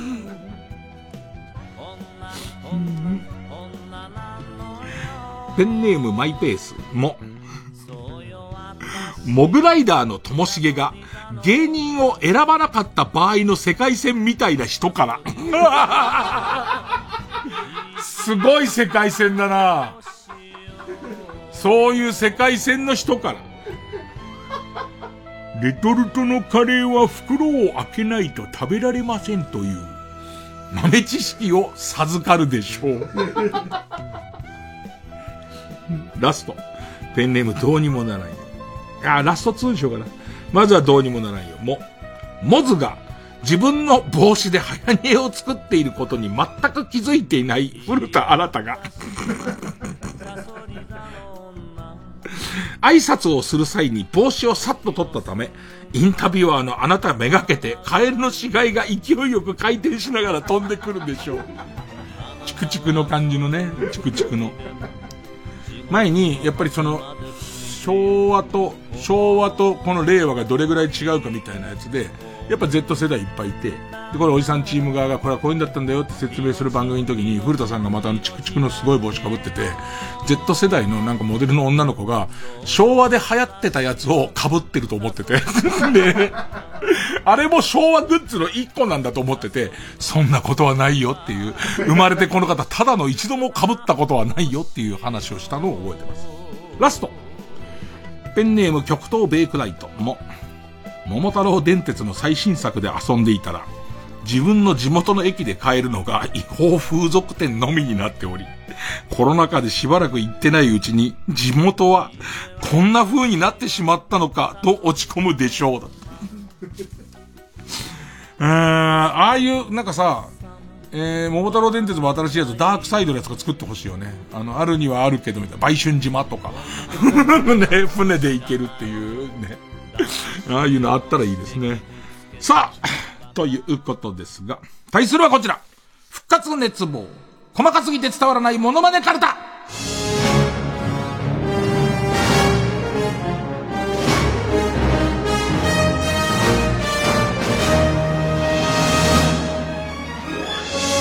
さあ、ぜひモノマネ芸人の人やってほしいですよね。で、やった結果、こう、ちょっとこの番組に一歩欲しいですよね。えー、ペンネーム豆腐小僧。か、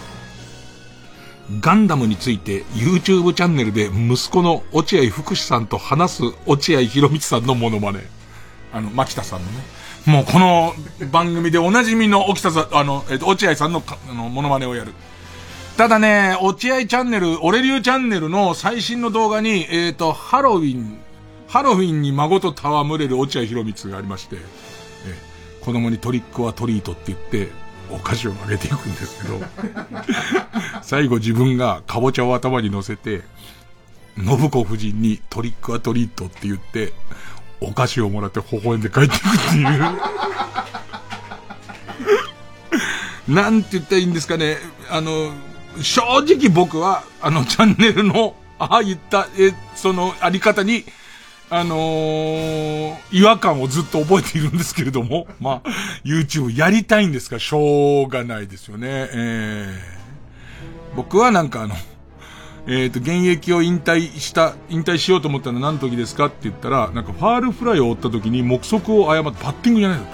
ファールフライを追いかけた時に、これ取れるなって思って足止めたところよりも5メートルぐらい後ろにファールフライが落ちた時に、あ、これは俺もうダメだと思ったんだっていうのが、割とスッて流れていったんですけど、トリックはトリートは長いっす。ね割とトリックはトリートは長いんですよね。うん。で、実は、実はというか、多分、牧田さんは落合博光のモノマネの名人の牧田さんはもうその辺は研究してると思いますよ、おそらく。ぜひお願いします。ペンネーム、母さんと白熊さんが、か、怪談話を聞いていて、途中でビビり始め、あまりにもの怖さで、稲川淳二を殴る草間弥生。まあね、これはぜひ、名人同士でやってほしいですよね。なんだろうな、つってる間にキーってなっちゃうっていう。草間弥生さんの真似やる人はまあいないね、今まだ。あんま俺は見たことないけど、まあまあ、それ、それ、それなりにやれそうだよね。えー、あいつか、あの、八幡薫。八幡薫が多分やってるから、これはうまくいく。BB 五郎と八幡薫で、一つで出来上がる感じするんだけど、どうですかね、えー、もちろん原口さんでもいいんですけど、ペンネームニコタマ金次郎か、加賀まりこと堺正章の機嫌を取る割れ目でポンの坂上忍。ありそうだね。出てきそうな。マイペースか。かに道楽の看板が節電のため出力30%で動いている時の真似。ああ、でもまあまあこれもありそうだよね。それこそ、アンガールズの田中くんあたりが、やってくるか、ゆっくりやってくる感じ。ペンネームバビーラバビーラか、海援隊の、海援隊の武田鉄矢が、つって本当は武田鉄矢で書きたかったと思うんだけど、海援隊の武田鉄矢が若い頃オナニーばっかりしていた思い出を、さもいい話風に話す感じだって。海援隊の頃の哲也さん、そんなことしてないそういう、そういい感じの話とかあんましてないですからね。えー、軍手のイボ対血まみれ天女か、ガンダムを熱く語るファンを嫌な目で見る富野義行。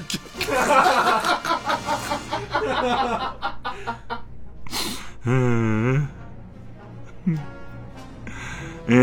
ー、ペンネームストレンジラブか、傘地蔵で、地蔵にでかいハットをかぶせている万田久子の真似。もう万田久子だってさっきので面白くされちゃってるからずるいよね。サクサクマンダで、サクサクマンダの力を今借りちゃってるもんね、俺たち。頭でやっぱり、なんか浮かんじゃうのはサクサクマンダの箱を浮かべちゃうから。うん、えー、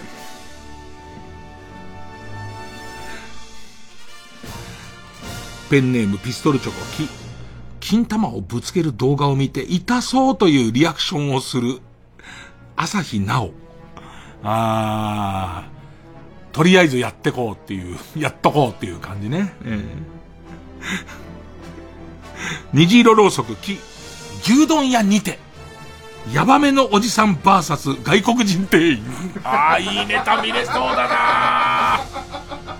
もしかしたら何か牛丼屋さんの特定の何々の何々店にて、みたいなやつで、おかわりの時にまたいろんなパターンのやつをやってくる感じに、なんか、ネギダク、ネネギダクわかんねえのかよみたいのに対して 何かが起きるんだろうね、きっとね。ペンネーム BJ サトル。き、昨日見た夢の話をトーク番組で楽しそうに話す森泉。そしたら卵に、ひびが入って、何が出てきたと思います？さんまさんっていう、うるせえなこいつっていう。そうって言うでしょ、きっと。そうじゃねえ。えー、豆腐小僧。豆腐小僧ずるいんだよな、この軽い感じが。キ、キッシュを朝食に出されてぶち切れる武田鉄矢っていう。卵焼きで力が出るか？わかんねえけど、セリフは。セリフはわかんねえけど。キッシュかティッシュか知らないけども。卵焼きで力が出ますかと。もう俺出るよ、じゃあ。もう。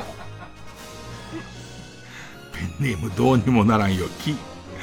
基礎山中というお題を出されて一瞬固まるもすぐに整う根づち。ああ。一番の資格はそれかもしれませんよね。お題誰かありませんか？って基礎山中って言われて、なんかすげえ素敵なの、素敵なの、なんかわかんないけど、やってほしいな。あのーできることならもう一度会いたいでしょう、みたいな。ね、もう一度組みたいでしょう、みたいなので、みんなが、え？つって。ね本当に？っていう。うん。ペンネーム。ペンネーム豆腐小僧、き、キリンみたいな顔の動かし方をする森泉と、えー、錦鯉長谷川のモノマネ。まずは、森泉から、これさ、なんだっけ、ラパルフェの鶴くんだ。もう絶対それしかやらないもんね、この組み合わせね。ペンネーム3年目の上着、く。黒柳徹子から雑にボケを振られたが、高齢者の前で大声を出していいのか困惑するおいでやす小田。あ、これも多分友近と一緒で、なんかこう、得意ネタをやってくださらないから始まって、何度か息吸ってから、あのー、その振り方はなんやーって言って、心臓が止まるところまで。ね息ができなくなるところまでだね。えー、ペンネームヒベルテアク。クイズノーベル賞で問題を出された時だけメガネをかけてモニターを見る内髪一番。細かすぎるわ確かにかけてるわ俺と多分年変わんないと思うんだよね。同い年かなんか、老眼来てんだろうね、きっとね。桑畑理恵を、く、君にの歴史を、ようようと語る山田五郎のモノマネ。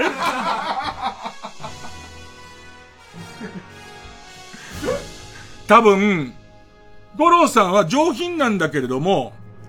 なんだよって言うんだよね。なんていうのか。そもそも、で、ちょっとしたったらずなんだよな。そもそも、大陰神ってのは聖なる場所なんだよ。みたいな。いやー、やれる人にやってほしいなそれを、舐めるわけだから、みたいな、ね、舐めるなんてのは神に使えるものの仕事なわけで、みたいな話を。俺は何なの？構成作家なの細かすぎての。ねえ。うん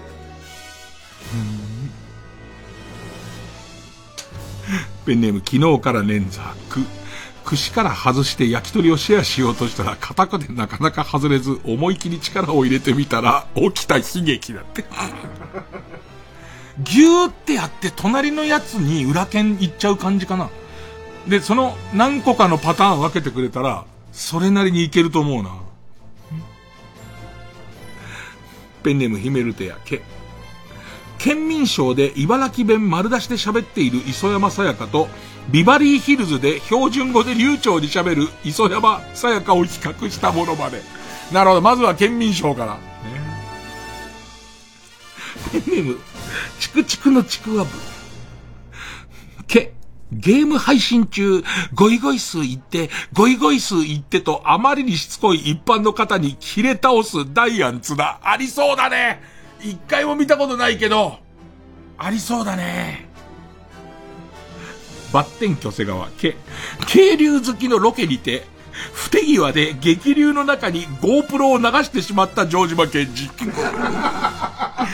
専門の人いるよね。城島健治のすごい似てる人いるよね。そっくり、それだけでやってる人いるよね。なんか、こう、一生懸命やって、竿の先かなんかで GoPro やっちゃうんだろうね。実際にそのシーンがあったかどうかは知んないけど、ちょっと笑っちゃうね。うん、うん。えー、えー、ペンネーム鍵っ子は一人っ子。子。米田コーヒーで注文しすぎて後悔してる人。意外にほら、モーニングのセットに相当なものが出てきちゃうから、それと別体で頼んじゃったやつとかが、あとなんか白ノワールってこんなでかいんだみたいなことを知らないで頼んじゃってるから、最後次々と来た時に後悔してるっていう、演じきれんのかな？それは。ね。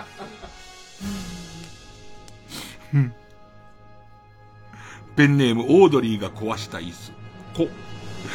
子供の頃に見たエロい話、エロい夢の話をするだけなんですよ。もうね、おっぱいなんか母ちゃんのおっぱいしか見たことないわけですよっていう。プリンプリンのおっぱいがもうね、襲いかかってくるの。夢ですよ。夢ですけどっていう。えー、ラスト、モナト。こ、この後、全く連絡が取れなくなるとは思えないぐらい、フレンドリーに密着取材を OK してくれる、ユーは何しに日本への空港での外国人いるんだよびっくりするよね。すごいノリノリで、その思いとかも語って、でいて密着させてもらっていいですかって、この後全く連絡取れませんでしたっていうテロップ一本で終わる人、何なんだろうね。さあ、ということで。えー、どっちが勝ったのか方向性はかなり違いますが、CM 集計。じゃあ CM の間に、えー、目覚ましテレビが勝ったと思う人は、えー、メールの件名にサソリ。えー、と、伝わらないモノマネが勝ったと思う人は、メールの件名にモノマネと書いて、メール本文には住所、氏名、年齢、電話番号を書いて送ってください。CM の間受け付けます。えー、すごい短いです。メールアドレスは baka.tbs.co.jp。baka.tbs.co.jp です。投票1人1回です。抽選で3名様にバカ力カードをプレゼントします。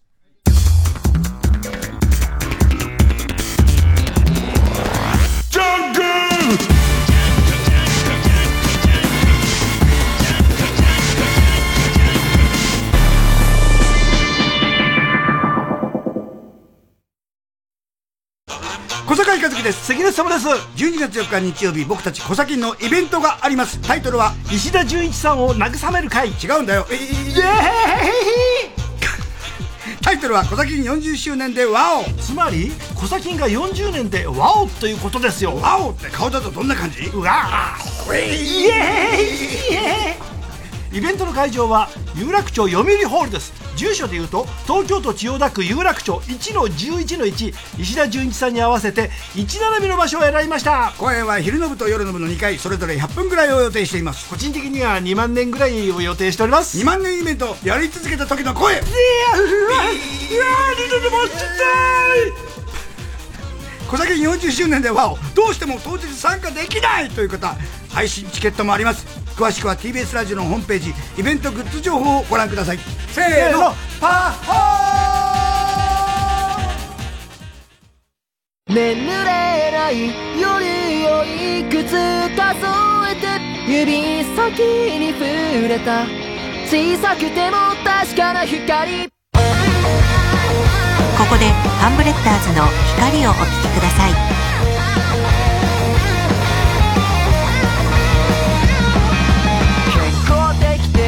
で文化的で最低限のプラスアル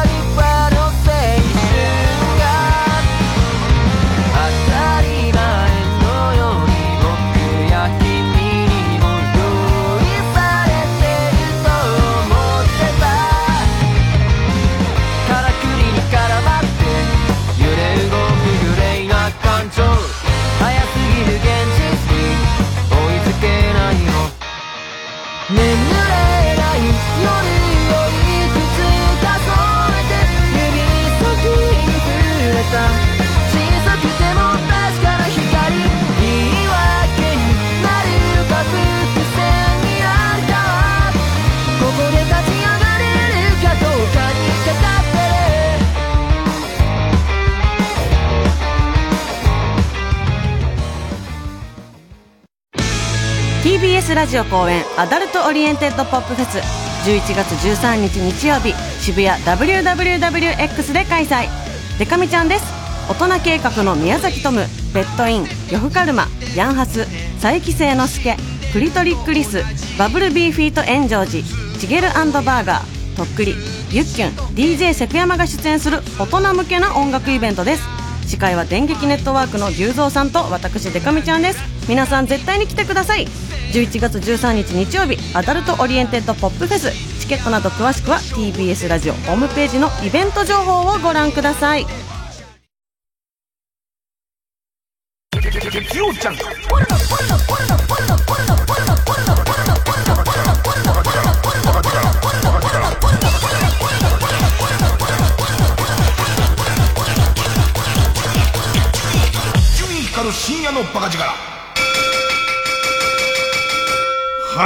短くてごめんなさい。投票はここまでです。えー集計結果の発表です。目覚ましテレビ今日の占いカウントダウンサソリ座7位カルタ358票。復活熱望細かすぎて伝わらないモノマネカルタ300票。勝ったのは目覚ましテレビ今日の占いカウントダウンサソリ座7位カルタいやー、サクサクマンダかなサクサクマンダで頭掴んでなんかそのままいっちゃった感じするもんね。えー、ということで、えー、勝った目覚ましテレビ今日の占いカウントダウンサソリ座7位カルタは、ヤ行。やゆよ3文字だけの難関。ヤ行に進みます。えー負けた復活熱望細かすぎて伝わらないモノマネカルタは、予選ブロックに戻って引き続き家業の募集になりますと。さあ、えー、次週はこちらチャレンジャー。裏のイラストや、ウラストやカルタ。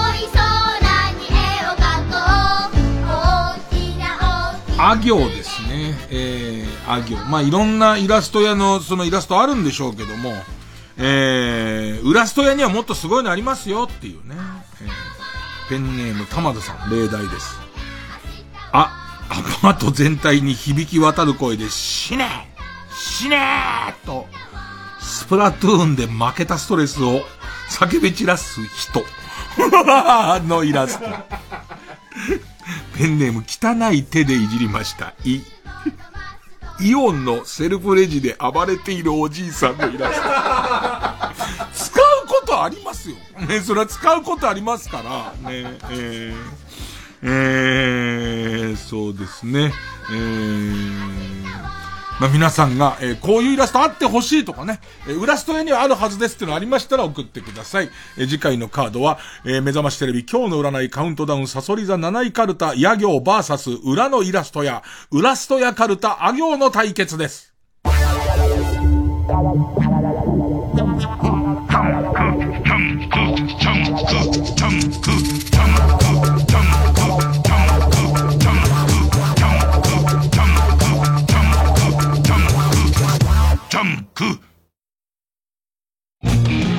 TBS ラジオ公演サックスプレイヤー熊谷俊ジャズコンサートビバップエクスプレス2022前売り完売続出の人気ジャズコンサートが12月16日有楽町会いましょうで開催国内外で活躍する有名ミュージシャンをゲストに招き大迫力の熱い感動あふれるステージを繰り広げます最高峰の環境で培われた本場アメリカンジャズ音楽が生み出す新しい時代の幕開けをぜひ劇場でお聴きください。チケット好評販売中。詳しくは「熊谷旬」で検索。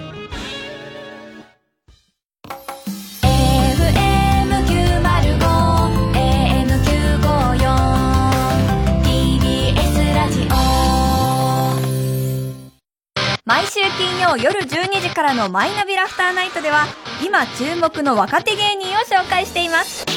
ピカチュウの目覚まし時計がチリリリリリリリリリリなん芸人とリスナーこそ東大に行けマイナビラフターナイトは毎週金曜夜12時から。TBS ラジオジャンク。この時間は小学館中外製薬マルハニチロ。他各社の提供でお送りしました。Junk, yo, junk,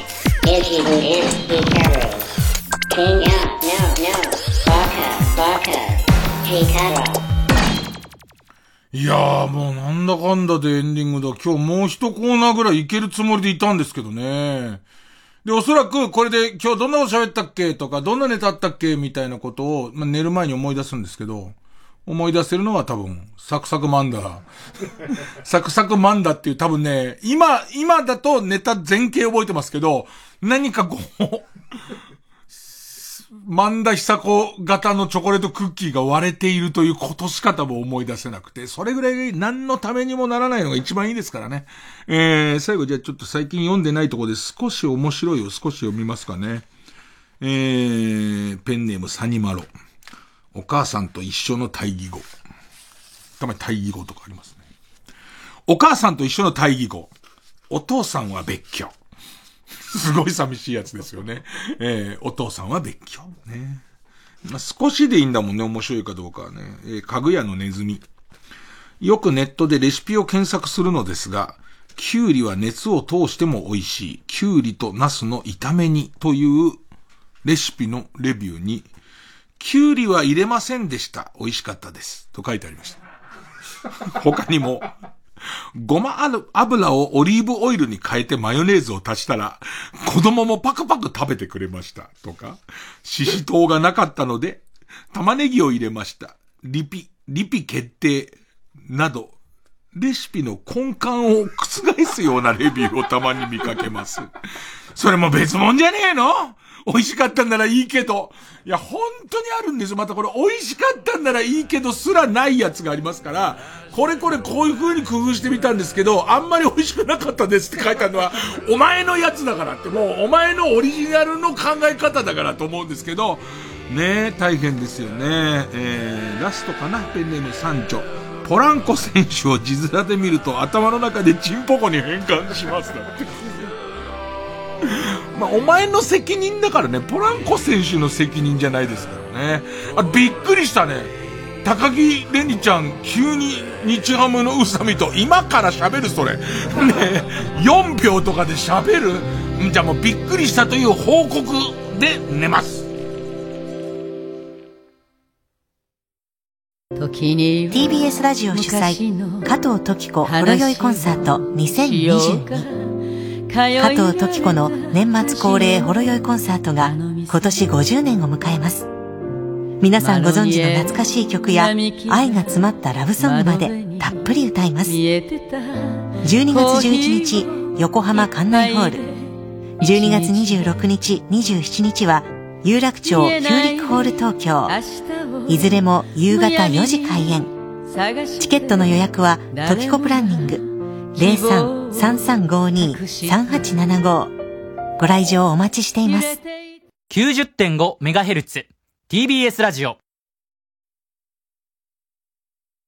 あなたの選択で物語が動き出す。双方向かける没入型イベント。体探しオンライン開催中。3時です。